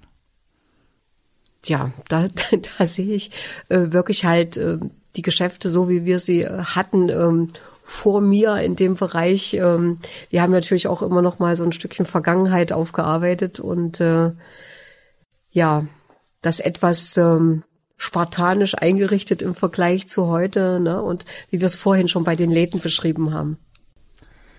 Welcher Riechen? Geschmack? Also schon ähm, geschmacklich äh, Gartenfrüchte. Also einfach so wirklich aus dem Garten, wenn man so von der Arbeit nach Hause kam, dann, wir hatten ja sehr viel Beeren und solche Dinge, ne? Also sowas. Aber gibt's das heute nicht mehr? Bei mir zu Hause leider nicht. Äh, riechen. Riechen. Tja, ähm, da muss ich jetzt wirklich überlegen. Da ist mir sowas Spezielles gar nicht in Erinnerung. Typischer DDR-Geruch. Äh, Intershop haben Sie vorhin eigentlich Ja, schon also beschrieben, aber im das Vergleich, ist ja dann, ne? wie, wie beschreibt man dann die DDR ähm, im Riechen? also es, Sie müssen jetzt nicht die DDR erklären, sondern Ja. einfach nur sagen, Ja. ob es was gibt, woran Sie, also einen Geruch, den Sie damit verbinden. Nee, also könnte ich jetzt im Moment wirklich nicht beschreiben, wirklich nur im Vergleich, sonst, äh, wie wir es gerade gesagt haben. Ja. Ein Sinn fehlt noch. Fühlen, tasten. Gibt's, das ist immer das, eigentlich fast das Schwierigste. Ja. Aber Ihnen fällt da bestimmt was ein. Irgendein Stoff oder was war, was war typisch? Ja, wenn es schon so in der Richtung. Suggestiv. Ne? ja, ich sage jetzt mal, ähm, dann ist natürlich ähm, schon, äh, sagen wir mal, gerade bei Stoffen und so weiter auch ein bisschen derber war, ne? Also jetzt nicht so in diese Feinheiten, wie man sie heute kennt. Ja. Woraus wurden die eigentlich hergestellt, die DDR-Kleider oder die Ja, DDR-Mode? schon auch Baumwolle und synthetische Stoffe. Aber also an diesen sind an ja, da haben Sie recht, also an diese synthetischen äh, Dinger erinnere ich mich, ne? Heute würden wir sagen Polyester oder äh, Dederon, wie wir gesagt haben. Ja, sehr schön. Das war jetzt für mich schwieriger. Das war für Sie schwieriger, die Ja, Fragen zu beantworten. Ähm, Sie haben es aber sehr, sehr gut gemacht. Jetzt springen wir quasi in die Nachmauerfallzeit. Und ich würde gern wissen, äh, wie Ihr erster Besuch war in einem westdeutschen Supermarkt. Können Sie sich daran noch erinnern? Klar, ganz deutlich sogar. Ja? Ähm, ja, wir sind ähm, relativ äh, schnell dann. Also ich muss vielleicht zu meiner Person noch dazu sagen, äh, dadurch, dass wir also jetzt äh, keine sogenannte Westverwandtschaft hatten, ähm, bin ich damit nicht so stark konfrontiert worden. Ne? Also man äh, hat da sich weniger ausgetauscht, was man so mal von äh, Freunden und Bekannten gehört hat. Also für mich war das schon alles neu. Und ähm, ich war auch extrem neugierig, wie die, wie die Handelslandschaft äh, aussieht. Und deswegen sind wir eigentlich im, also kurz nach, nach dem Mauerfall, haben wir uns die Handelslandschaft auch angeschaut und äh, ähm, Und Sie waren vorher noch nie im Westen gewesen? nein, noch nie. Wahnsinn, ja. Also wirklich, es waren schon Wahnsinn Sinn, Sinneseindrücke. Und ich muss dazu sagen, im Vorfeld, ähm, ehe wir gefahren sind, ähm, wir sind nicht gleich die ersten Tage gefahren, weil es musste ja auch in den Unternehmen da, ne? Was passiert da, was entwickelt sich? Wir konnten nicht alles stehen und liegen lassen und da die Mitarbeiter einfach arbeiten äh, lassen, ne? Also man musste halt schon äh, da genau gucken, wie es auch weitergeht in den Unternehmen.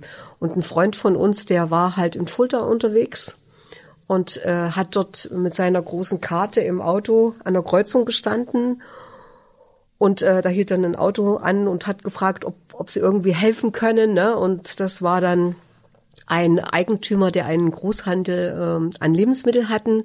Und die haben sich dann ähm, ja gesagt, ach komm, wir, wir laden sie zum Kaffee ein. So haben die sich kennengelernt. Und die hat er dann gefragt, ja, wir suchen äh, Geschäftsverbindungen, äh, sagen wir mal, äh, zu bestimmten Partnern in der DDR. Kannst du da nicht mal irgendwas machen?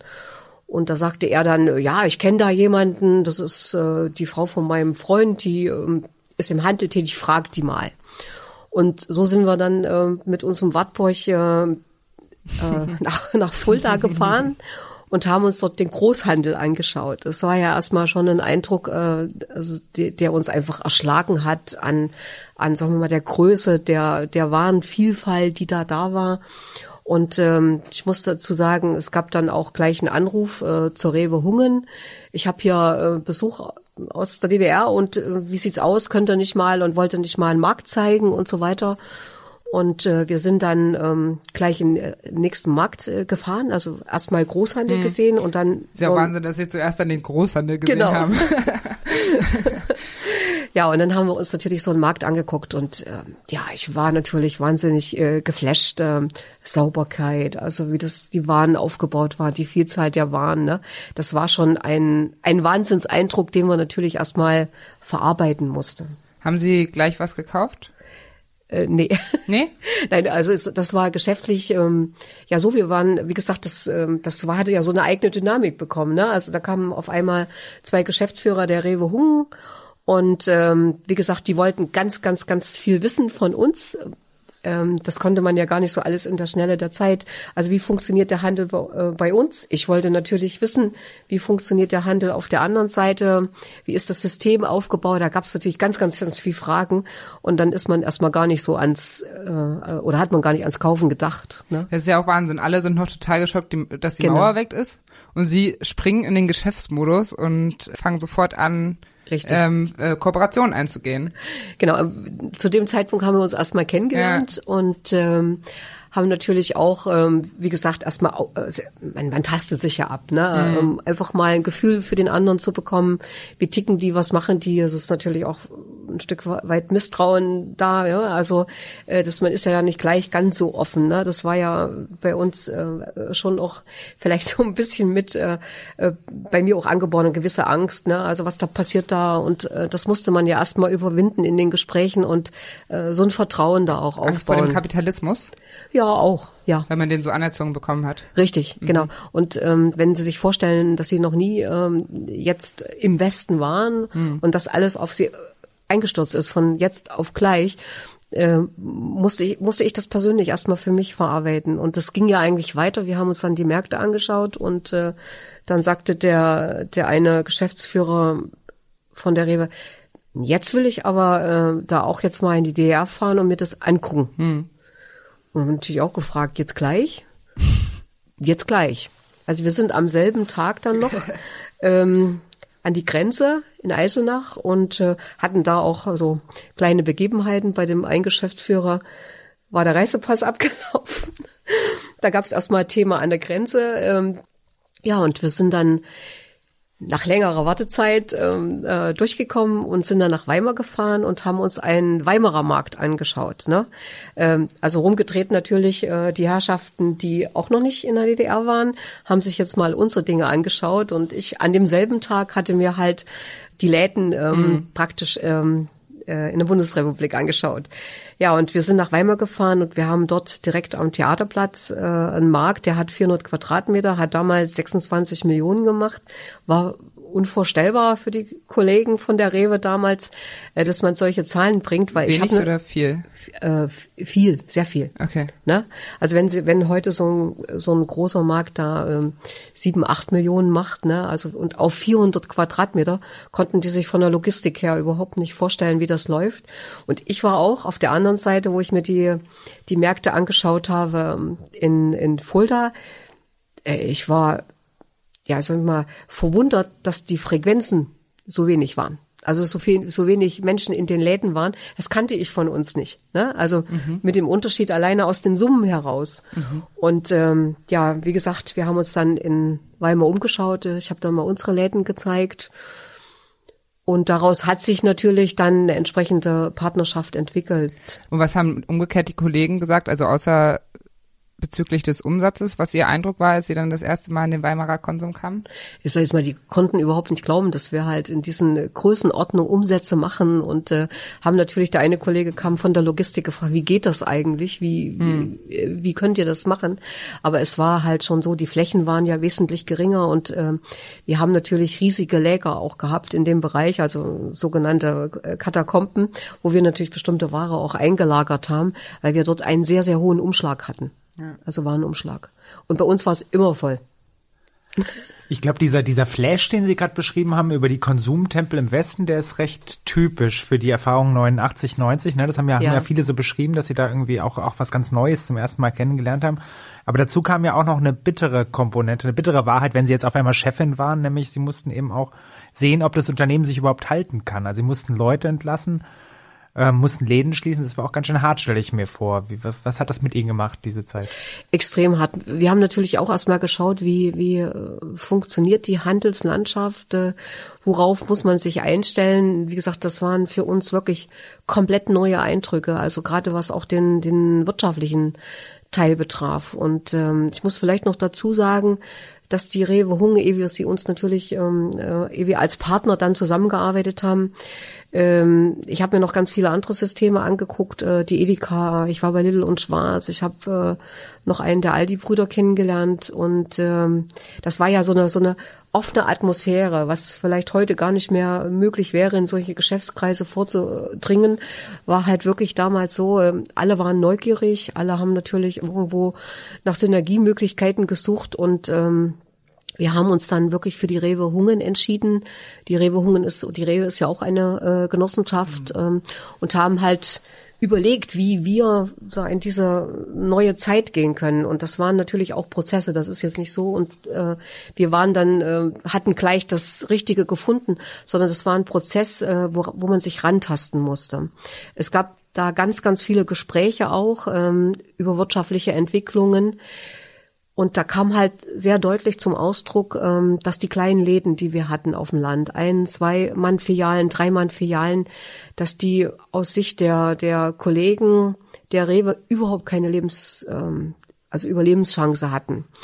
Und das war erstmal wirklich eine bittere Pille, die wir schlucken mussten, weil wir ja, wie ich vorhin auch beschrieben habe, ähm, zum Großteil auf dem Lande angesiedelt waren. Einfach da Lösungen zu finden, äh, wie geht man da rein und ähm, das heißt mal, die Rewe-Kollegen haben mir dann auch relativ deutlich vor Augen geführt, du musst die schließen und du musst die schnell schließen. Du kannst nicht warten, ehe dich das dann einholt und dich die Kosten einfach überrollen. Ähm, da habe ich schon einige Nächte gebraucht, um da für mich äh, Klarheit zu finden und äh, die ich dann gefunden hatte, musste ich ja meinen Vorstandskollegen erklären. Und da gab es natürlich ganz, ganz viele Gespräche. Ähm, ist denn das wirklich so? Und ähm, vielleicht muss man das gar nicht tun. Und äh, willst du da jetzt wirklich rangehen und so weiter? Also das war keine leichte Entscheidung im Unternehmen. Und als Genossenschaft kommt dazu, dass wir ja auch den Gremien verpflichtet sind, den Genossenschaftsmitgliedern ähm, hier die Weichen zu stellen ne? und halt auch zu erklären, warum wir auf einmal die Läden vor ihrer Haustür schließen. Und das lief natürlich dann einher, auch mit Themen, man wollte dann ja auch Westware, ne? Also Sie wissen, Grenze geöffnet. Die erste Westware, die wir dann ähm, nach Weimar gebracht haben, war im Februar. Da gibt's im, jetzt immer noch diesen Lieferschein bei der Rewe Hung, der da aushängt. Das war der erste Lieferschein, äh, wo wir Ware bekommen haben. Das waren die ersten Importgüter? Worauf waren die Leute richtig heiß? Joghurt. Joghurt. Und Ananas. Klar, Bananen. Also bei, bei wirklich bei der Ananas kann ich mich noch erinnern, äh, 12 DDR-Mark, das weiß ich jetzt noch genau. Ähm, klar, es wusste ja auch keiner, äh, wie das mal verrechnet wird. Ne? Also wenn Sie sich da erinnern, wie die Zeit da war, ne? Also das stürmte wirklich alles auf uns ein und wir mussten einfach versuchen, hier ein Stück weit die Linie zu finden. Und ähm, bei den Genossenschaften selbst ähm, vom, vom damaligen äh, Konsumverband äh, kam, wir waren ja auch ein bisschen da so ausgerichtet, ne? also ähm, Konsumverband äh, Berlin gibt die Weichen so ein bisschen vor. Auf der anderen Seite sind wir auch selbstständig. Welchen Weg geht man da? Das war die eine Geschichte. Ähm, die zweite Sache, die auf uns einprasselte, war natürlich, ähm, ähm, die HO sollte zerschlagen werden, also die Läden aufgelöst werden. Die Genossenschaften hatten in der Regel Eigentum zu verzeichnen. Und da gab es natürlich auch Begehrlichkeiten auf äh, bestimmtes Eigentum. Und sie mussten halt auch sehen, dass sie ihr Eigentum verteidigen. Hm. Ne? Also es, äh, es, gab Anfragen bei uns äh, in Weimar, auch verschiedene äh, Konsumeinrichtungen, Konsumgebäude, wo man gesagt hat, naja, das ist jetzt auch meins. Ne? Wer hat das gesagt? ja, das waren dann halt ähm, da, unser damaliger Oberbürgermeister, hm. der hm. aus äh, dem Westen kam. Und äh, ja, das waren ähm, äh, gute Immobilien, die da zur Verfügung standen. Und da war halt das Ansinnen, genauso wie bei der HO, äh, kann ich das jetzt verteilen. Hm. Wo wir natürlich erstmal kämpfen mussten, äh, um, wir haben gesagt, wir sind eine Genossenschaft, also bei uns geht das nicht. Das ist genossenschaftliches Eigentum, das können sie nicht verteilen. Ne? Mhm. Also da erstmal klarzukommen und ähm, dann gab es natürlich Themen, das ist, wie gesagt, auch sehr, sehr vielschichtig, dass wir Aufbauten hatten, und einfach dann auch erstmal um den Grund und Boden kämpfen mussten. Mhm. Ne? Also die Zusammenführung des Eigentums. Also die Themen müssen sich vorstellen und ein paar mehr. Ja, klar, irre. Prasselten da gerade alle auf uns ein. Ja. Sie mussten sehen, wie sie die Mannschaft ausrichten, äh, dass die halt, äh, sag mal, gab ja und jeder hatte da irgendjemand kennengelernt und äh, es gab halt sehr unterschiedliche Richtungen, wie man sich entwickeln kann. Wir haben uns dann ähm, zusammengerauft und haben einfach gesagt, äh, wo liegen unsere Chancen, welche Möglichkeiten haben wir, halt diese neue Zeit da ähm, entsprechend ähm, anzugehen und sind dann sehr, sehr schnell dann zu dem Thema gekommen, dass wir die kleinen Läden äh, halt nicht mitnehmen können. Und zu welcher Zeit war das jetzt? Also Sie haben ja den ersten Rewe-Supermarkt in Kooperation schon ähm, im April 1990 aufgemacht. Also da war ja die Wiedervereinigung noch gar nicht, also hat noch gar nicht stattgefunden. Ähm, haben Sie denn vor, da schon angefangen, die Leute zu entlassen? Oder kam das erst nach der Wiedervereinigung? Das kam, äh, das kam später. Also äh, die Zeit, die ich natürlich jetzt so ein bisschen im Raffer beschrieben ja. habe, äh, war natürlich eigentlich so bis äh, 92, 93. Ne? Ja. Also ähm, 90, das ist richtig. Wir haben natürlich erstmal nach Kooperationen gesucht, weil wir natürlich auch gemerkt haben, ähm, die Leute wollen Westware.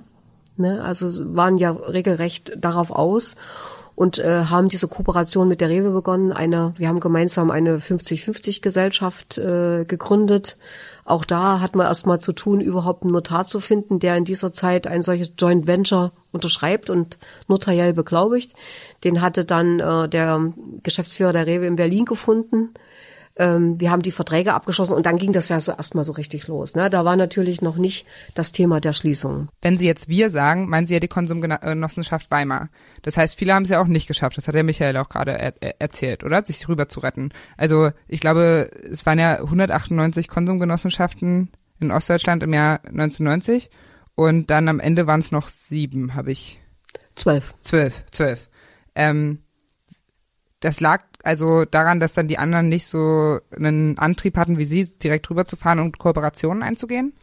Ich sage jetzt mal, das Thema ist bestimmt vielschichtig. Also das kann man, glaube glaub ich, gar nicht so ähm, ganz speziell auf den Punkt bringen, weil da müsste man wirklich die Geschichte der einzelnen Konsumgenossenschaften beleuchten. Es gibt natürlich auch Konsumgenossenschaften, äh, die sich zusammengeschlossen haben, wie zum Beispiel Leipzig sind also mehrere Kreiskonsumgenossenschaften, äh, die haben fusioniert. Also man könnte das jetzt äh, gar nicht so auf den Zahlen so runterbrechen.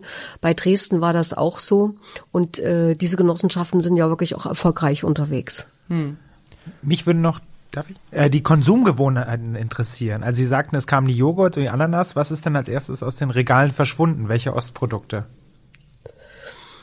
Das war, das, ähm, ich glaube, das war so, so sukzessive, äh, so schleichend, je nachdem. Also wir, also müssen sich das so vorstellen.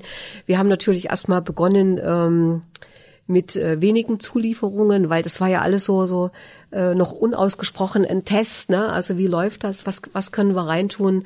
Die Rewe wusste zu dem damaligen Zeitpunkt nicht, wie wird es überhaupt vergütet? Was machen wir damit? Wir haben das Geld dann, wir haben das natürlich bezahlt als Genossenschaft, dann auch erstmal entsprechend gebunkert, aber das waren wirklich schon Risiken, die da auch äh, beidseitig eingegangen äh, wurden. Und ähm, das war dann ähm, so ein Stück weit äh, wirklich beginnend Joghurt, dann die Südfrüchte dazu geliefert und sukzessive sind dann eben halt bestimmte Dinge aus unseren Regalen dann ähm, verschwunden. Aber es gab eine richtige, hatten Sie vorhin, glaube ich, im Nebensatz erwähnt, auch kein Bedürfnis mehr nach Ostprodukten. Die wurden abgelehnt oder von den Kunden. Ja, also ähm, aber stückchenweise. Ne? Mhm. Wir hatten dann schon zu tun, ähm, sagen wir mal, Ostprodukte zu verkaufen. Das war auch eine heiße Zeit. Ähm, in Richtung, es gab ja Kooperationen äh, mit landwirtschaftlichen Betrieben und so weiter. Und äh, da kam, äh, gab es natürlich erhebliche Diskussionen, auch Diskussionsrunden bei uns. Wie kann man denn diese Betriebe einbinden? Weil das war ja die Existenz. Ne? Also wenn die Produkte nicht mehr verkauft wurden, hatten natürlich diese äh, Betriebe auch Probleme.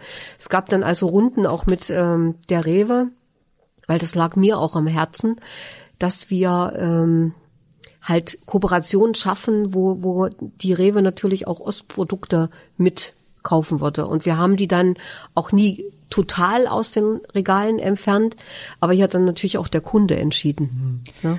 Und war das denn aber jetzt eigentlich dann aus Ihrer Sicht, die Sie ja auch für die Waren zuständig waren, eine euphorische Zeit, weil alle so froh waren, dass sie jetzt Westkaugummis hatten?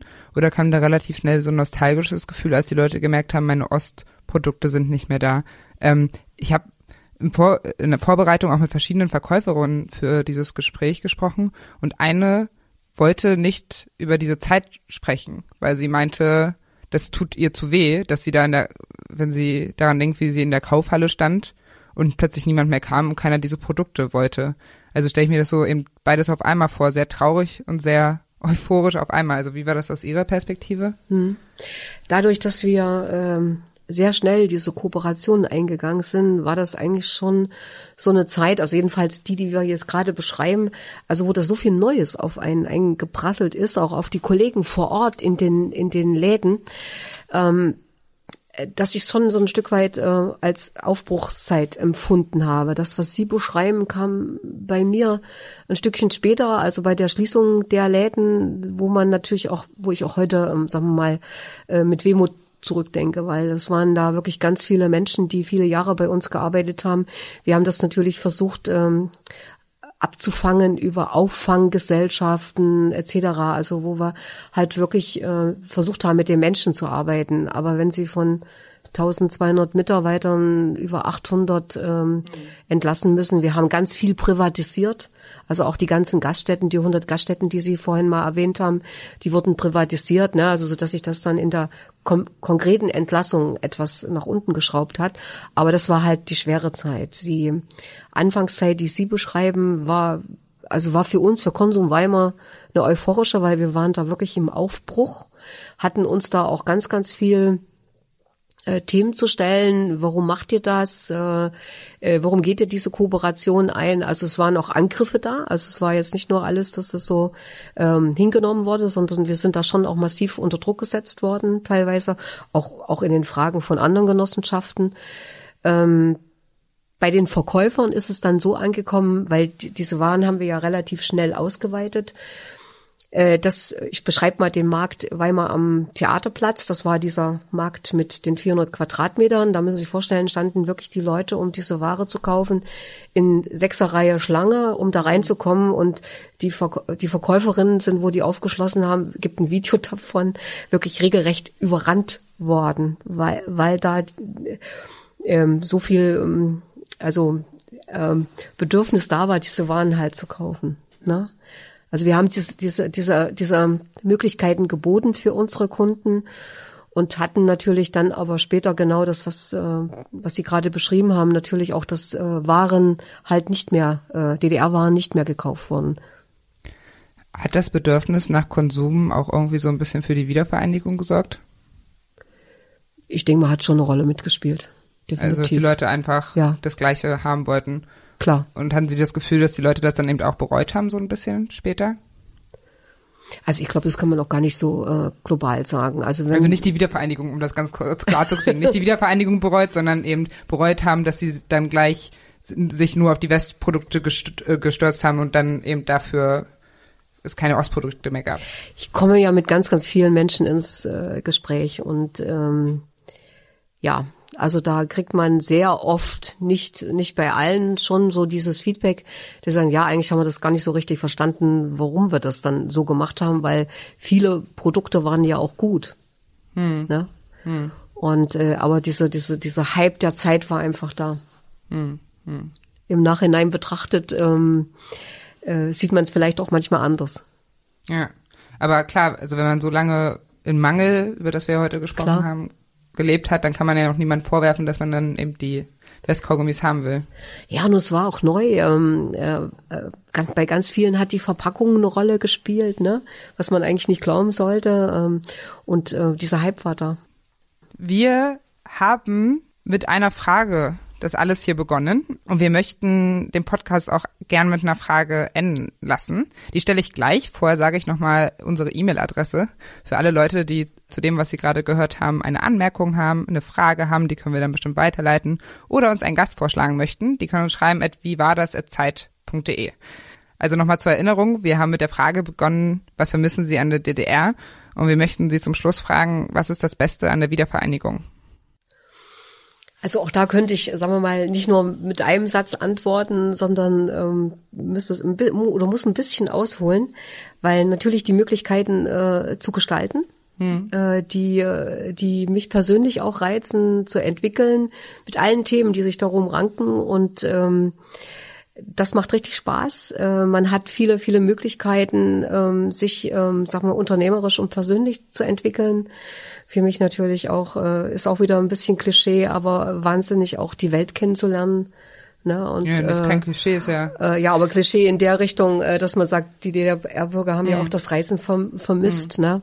Also da wirklich die Welt kennenzulernen, das ist schon, schon wahnsinnig toll. Mhm. Die Möglichkeiten halt zu haben, da das äh, richtig selbst in die Hände zu nehmen. Mhm. Ein schönes Schlusswort, die Sache selbst in die Hände zu nehmen. Also ich will mich auch sehr gerne bedanken für das Gespräch. Ich fand das sehr aufschlussreich und interessant. Und ja, herzlichen Dank. Ja, gerne. ich bedanke mich auch.